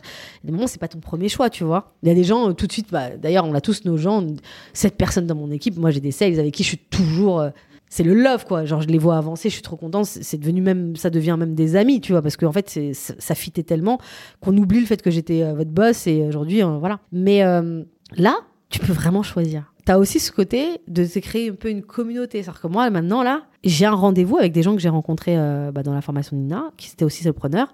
Tous les mardis, on a une réunion où on check nos milestones. On est quatre, on a nos- notre quarter. Qu'est-ce qu'on va mettre en place? C'est quoi notre goal? Qu'est-ce qu'on va mettre en place pour ça? Et chaque semaine, on check. Et t'as des moments de démotivation. Donc, par exemple, tu vas dire, hé, là, faut pas que tu lâches. Souviens-toi, t'as l'objectif. Je suis contente parce que c'est des gens que j'ai vraiment choisis. Il y a de la diversité. Et donc, du coup, ça veut dire que certaines problématiques qui sont liées parfois au syndrome de l'imposteur, l'autre, elle va le capter, elle va dire non, là, c'est une croyance limitante parce que ça. Je trouve ça cool. Alors que dans une boîte, euh, pff, la plupart des fois dans les boîtes, j'ai- toujours été souvent en minorité, donc je pouvais pas partager ça, euh, tu vois, avec. euh, Donc voilà, en fait, ça, ouais, quand tu dis c'est un peu philosophique, c'est que la liberté, le fait de pouvoir voyager, le fait, tu vois, genre ce que je fais aujourd'hui, je peux le faire des US. Donc même, parce que c'est hyper dur d'avoir la green card. Si on m'écoute, je veux avoir la green card. Si vous voulez écouter, envoyez-lui la green card. Exactement. Mais ce que je veux dire, c'est que bah, je peux rester deux mois aux US, chez des potes, etc., travailler et, du coup avoir cette vibe et en même temps revenir en France parce que bah, je kiffe aussi également euh, euh, le lifestyle qu'on peut avoir ici. Donc, du coup, ouais, c'est un, en fait, c'est un, un projet de vie. Et après, moi, j'ai pas de famille, mais je me dis que pour même pour une famille, tu vois, si par exemple tu vois que ta famille craque, si ça marche bien, hein, évidemment, si ça marche bien. Quand je dis ça craque, euh, eh, non, là, c'est bon, là, stop, on s'arrête, faut qu'on parte en vacances, tu vois. T'as cette possibilité. C'est pas genre tu vas dire, écoute, il faut que je négocie, il faut que je voie et par rapport à. Parce que quand tu manages, c'est pas vrai. T'as des moments très précis. Surtout quand t'es head of sales, tu pars quand? Tu pars en janvier. Tu vas partir en. Enfin, eh, fin décembre. Tu vas partir quand la porte, elle va, on va laisser la porte ouverte. voilà. Et tu pars en, tu pars en janvier en vacances quand les chiffres ils sont pliés le 31, c'est bon, c'est c'est quoi le chiffre, tu pars. Pareil l'été, tu vas partir l'été. Donc après, ce qui est bien, c'est que tu as quand même généralement un bon salaire, donc euh, c'est pas trop un problème. Mais tu peux pas faire ce que tu veux. Alors que là, en fait, tu peux décider de dire, bah ça marche bien. Là, je décide de pas prendre de clients. J'ai rencontré un, un, un, gars hier dans un événement. Le gars, il disait, il prend une boîte par quarter. Tu vois, j'aimais bien ce modèle. Une boîte par quarter, le reste, il a d'autres actifs. Il choisit sa boîte. Et justement, je pense que tu vois, euh, en ce moment, je suis dans le côté un peu tout feu, tout flamme. Donc, je parle beaucoup avec plein de gens. je prends plein d'expériences. Je sais pas si ça transparaît, mais en fait, ça, ça m'excite, tu vois. Et ça m'excite plus que d'avoir continué euh, dans une boîte. Et en fait, c'est d'ailleurs, ça m'a appris que parfois, tu vois, tu peux après avoir une expérience professionnelle, tu sais, parfois tu te sens lessivé, tu as l'impression que tu pourras plus faire quelque chose après. En fait, non, c'est pas ça. En fait, c'est juste, t'as pas un projet juste après qui t'excite suffisamment pour refaire naître l'énergie. À partir du moment où j'ai découvert ce milieu de solopreneur, que j'ai découvert qu'il y avait des gens qui vivaient très bien avec du travail, parce que bon, il y a, aussi les, les, les, marchands de tapis. Nous, on est des sales, on n'est pas des marchands de tapis, donc il faut du travail. Mais avec du travail, que en fait, si tu, si, tu fais les bons choix, etc., tu vas pouvoir avoir un confort. Là, tout de suite, ça m'a excité. Je me suis dit, quoi? Mais c'est génial. Euh, là, pour l'instant, ça fait partie de mon mood. Mais tu vois, par contre, on n'est pas dans l'abri. Là où tu dis, oui, est-ce que je vais redonner à la boîte? T'es pas dans l'abri qu'à un moment donné, tu vas vouloir revenir dans un projet collectif. Moi, je sais que je suis extravertie le collectif, c'est important pour moi, tu vois. Donc là. tu l'as réinventé d'une manière parce que tu dis que, tu as rencontré des gens, tu étais changé avec eux tous les mardis. Ouais, mais tu te bats. En fait, je sais que c'est pas la même chose. Chacun se bat pour son chiffre, tu vois. Toi, toi et moi, tu m'as donné euh, même le tout début, c'est toi qui m'as, tu m'as fait gagner un temps fou euh, sur le début. Mais tu te bats pour ton chiffre et je bats pour le chiffre. tu vois, tu vois, genre. donc du coup, c'est pas vraiment la même chose. Peut-être qu'à un moment donné, genre, je sais que t'aimes le basket aussi. Genre à un moment donné, tu, tu, tu veux, tu veux une équipe tu vois, tu veux être le Jordan d'une équipe, j'en sais rien. Donc du coup, euh, ça peut-être à un moment donné, je vais vouloir retrouver. Mais, mais je comprends. Moi personnellement, c'est la chose la plus dure pour moi aujourd'hui. C'est de pas avoir des compagnons de galère. Parce que en effet, moi aussi, avec euh, bah, d'ailleurs des anciens collègues, on se voit souvent, on se fait des calls euh, régulièrement, mais on a tous, on est tous dans des bateaux différents. Et euh, ouais, ça pour moi c'est le plus difficile, ce qui me fait même parfois penser euh, à l'association, euh, mais toujours avec le besoin quand même de garder mon business à moi et peut-être de m'associer sur un autre truc. Bah après ça peut, tu vois, genre bah, une personne que tu connais très bien, avec qui bah, j'ai déjà bossé, cette idée de SaaS là dont je te parle, mais envoyé deux projets en me disant, regarde là ça c'est intéressant. Donc lui il fait ses affaires, moi je fais mes affaires. Mais peut-être on va se regarder, on va dire, bon, on fait nos affaires tous les deux parce qu'on a envie de faire nos affaires tous les deux, mais est-ce que sur ce micro-projet, on peut, on peut être ensemble, tu vois? Ce genre de projet, ça va commencer par un side, donc ça va jamais te prendre 5 jours sur 5. Donc, est-ce que tu es partant pour travailler sur ce side? Ok, ah, ce side commence à devenir un truc. Ah, quel modèle on fait? Est-ce qu'on fait un modèle boîte classique ou est-ce qu'on fait un modèle, on est tous les deux, on travaille avec d'autres personnes, on communique le truc, regarde les chiffres, on regarde le MRR, on est bavarde quand même. Mmh, c'est un truc de ouf. Mais moi, c'est aussi ce que je voulais. Je veux aussi donner la parole bah, aussi aux gens qui me ressemblent et aux commerciaux qui sont sur le terrain. Est-ce que tu as des recos de contenu? Tu as partagé déjà pas mal de choses sur des formations, euh, des gens qui ont pu t'inspirer, mais est-ce que tu as des recos de gens à suivre, notamment aux États-Unis? Parce ah, que tu suis beaucoup aux États-Unis. Donc, euh, si tu as des noms, euh, ben, je prends et à la limite, je les mettrai dans la description du podcast. Moi, aux US, je suis principalement des gens sur la partie sales. Donc, en fait, j'ai jamais les noms de famille en entier. T'as Morgan Ingman ou Ingram. Voilà, lui, je suis son contenu. Et là, en plus, c'est marrant parce qu'il il, vient de se lancer. Il s'est mis à son compte. Alors que le gars, il travaillait quand même avec euh, le king de, du sales. JB Watt Sales. Exactement. Et donc, quand il a fait ce truc-là, je me suis dit, ah ouais, mais. C'est un mouvement de fond c'est un mouvement de fond. Parce qu'il a dit. Et en fait, c'est marrant parce que quand tu regardes, il a annoncé ce truc-là, tu sens en filigrane qu'il n'était pas complètement à 100% à l'aise avec certains choix. Et il le dit en plus de manière très transparente. Et que c'est pour ça, il a testé, il a, et maintenant il se lance. Donc il y a lui. Il y a un autre qui gère la chaîne SalesFeed. En plus, je j'arrête pas de vous taguer dessus en fait. C'est Will. Euh, ah, qui fait les parodies avec le market. lui, en fait, lui, pourquoi je le suis? Parce qu'en fait, il fait des parodies, mais derrière son humour. Partage des vraies problématiques opérationnelles. Des vraies problématiques opérationnelles. Et en fait, il faut suivre sa newsletter parce que dans la newsletter, il, ils apportent des éléments de réponse à ça. Et ils font, alors, euh, il, faut, euh, il faut rester plutôt tard, tard, le soir, mais il fait souvent des talks avec plusieurs sales aux US, etc., sur des thématiques. Une personne que je suis en particulier, euh, ça va être Yann Leonardi. Ok, oui, tu m'en as beaucoup parlé sur le, ouais. le gros. J'aime beaucoup son, son contenu sur le gros. Plein de gens, mais. Ouais, mais c'est bien. Enfin, trois, trois ressources, c'est cool. et j'aimerais que tu nous fasses ton pitch final parce que tu es commercial, tu es quand même aussi là pour te vendre. Donc, je suis ta cliente, explique-moi ce que tu fais, ce que tu peux me proposer, Laetitia. Le mic, il est à toi. Ça, c'est vache. je t'avais pas envoyé dans la presse. Et je crois que je l'ai jamais pitché. Je fais du personal branding.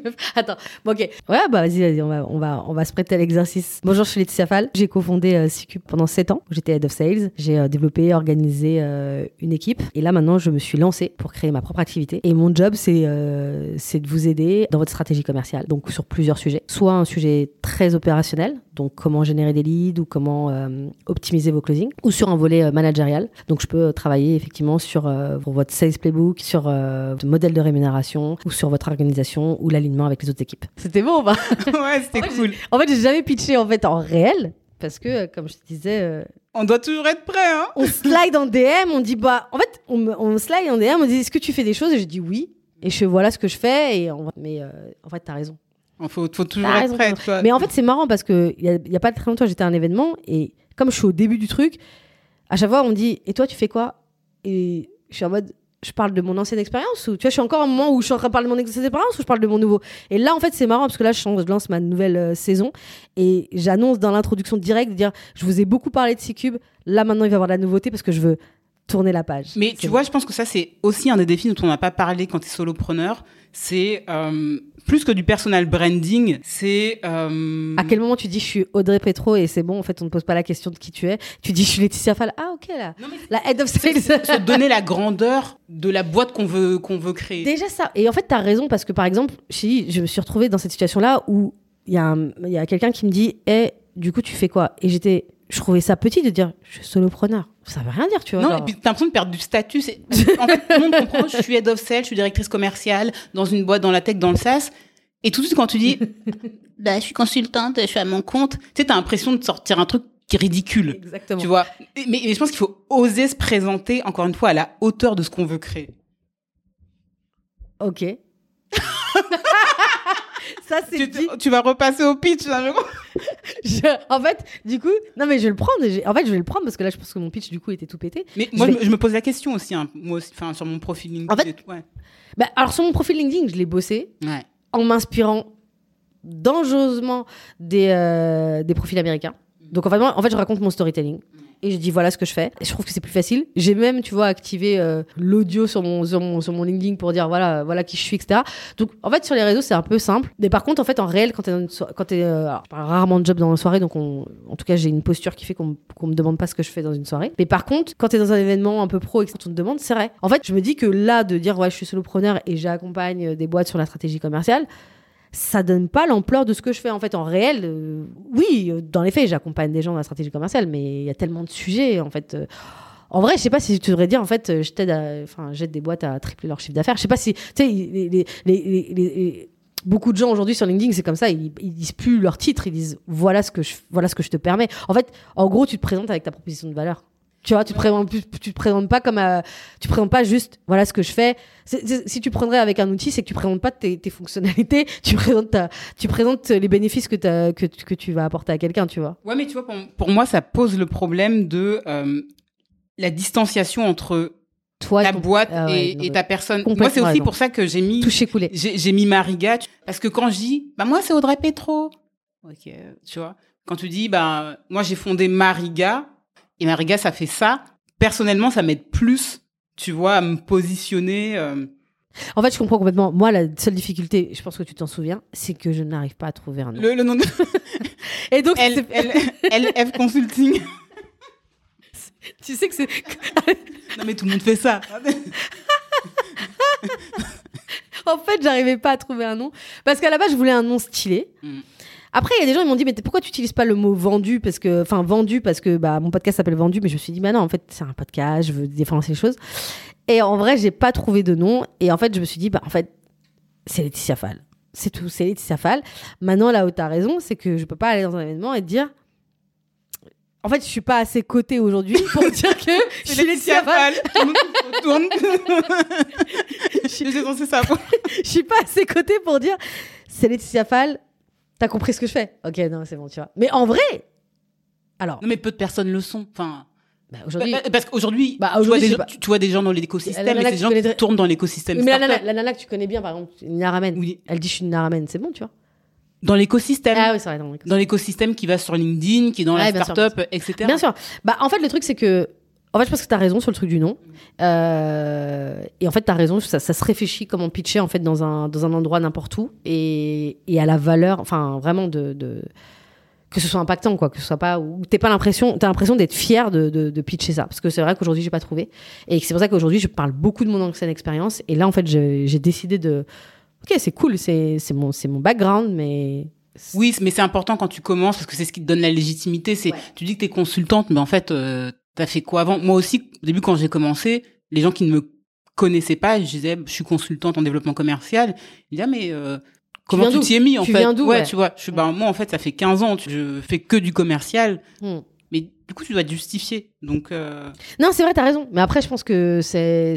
Ouais, il y, a- il y a vraiment cet enjeu. Et je pense que tous les solopreneurs. Parce que tu vas dans une soirée et les gens te disent. Enfin, une soirée d'événements, etc. Les gens te disent Je suis solopreneur, je suis solopreneur, je suis solopreneur, solopreneur. Et je pense qu'en fait, euh, à part les gens que tu connais, tu sauras pas te dire en fait qui fait quoi et c'est quoi sa spécificité. Alors qu'il y a des choses. Il y a des gens, ils font des trucs vraiment tellement nichés et qui sont tellement essentiels pour des boîtes que c'est dommage. voilà, bon, bah, on va travailler le pitch. euh, moi. On va travailler le pitch. Mais je tu vais sais, travailler- la meilleure manière de bosser, c'est avec des gens qui n'y connaissent rien du tout, tu vois. Clairement. Je vais faire ça avec, avec des potes qui trouvent que sales c'est égal escroc. Ouais, et puis après, il y a aussi la terminologie sales qui résonnera beaucoup dans l'écosystème tech. Enfin, c'est tes clients. Enfin. Après, moi, c'est mes clients. ouais. Voilà. Mais euh, après, quand tu dis sales dans un dîner, euh, mes potes me trollent parce que j'utilise beaucoup ce langage-là. Et en fait, je dois faire l'effort de traduction pour, euh, tu vois, être compris. Bah, en fait, le truc, c'est que quand tu dis que commercial, tu vois la tête des gens. en fait, voilà, tu te dis Ah ouais, euh, du coup, je vais faire attention à ce que je raconte. T'as toujours une petite phrase qui va avec. Oui, j'aime l'anglais, mais j'ai pas- je suis pas obligée de mettre de l'anglais partout. En fait, les gens ont arrêté de dire qu'ils sont commercial ou directeur commercial. Ils ont commencé à utiliser des biz dev, des, des sales. Pourquoi? Parce qu'en fait, ça dépoussiérait le métier. En fait, c'est ça, ça dépoussiérait le métier. Et en fait, tout d'un coup, un truc qui finalement est toujours aussi dur paraît plus sexy et plus abordable et plus cool. Donc, euh, en fait, les gens y vont. Mais en vrai, euh, quand tu disais que t'étais commercial, les gens ils font euh, ah ouais. Enfin, tout de suite, les gens ils ont l'impression qu'il faut qu'ils se méfient de toi. Tu, tu dis bon, je vais rien te vendre dans la soirée. Il va, il va rien se passer. et, voilà. et, Enfin, tu vois, j'aime bien le mot sales. Enfin, Aujourd'hui, de plus en plus, les gens le l'imposent. Bah écoute, Laetitia, c'était un plaisir de te recevoir. C'était euh, très cool. J'adore le titre. C'est vrai? Ouais. Ah, trop bien. Je pense que ça serait intéressant de refaire un épisode dans un an. Yes. bah oui, je on, pense. va, on va pas te lâcher. Comme le mardi. Par contre, je dirais pas mon chiffre d'affaires. On a compris. Par contre, si euh, j'apprends que t'as- t'habites à Dubaï, on aura compris moi. Exactement. En tout cas, non, franchement, merci. C'était très cool. Et euh, voilà, c'était super cool de partager tout ça. Donc, euh, merci pour l'invitation. C'est un plaisir. Cool. Ciao Ciao. Merci d'être arrivé jusqu'à la fin de cet épisode. J'espère qu'il vous a plu et que vous avez appris des choses. Si c'est le cas, vous pouvez lui donner 5 étoiles sur votre plateforme d'écoute et le partager à votre entourage. À très vite pour un prochain épisode.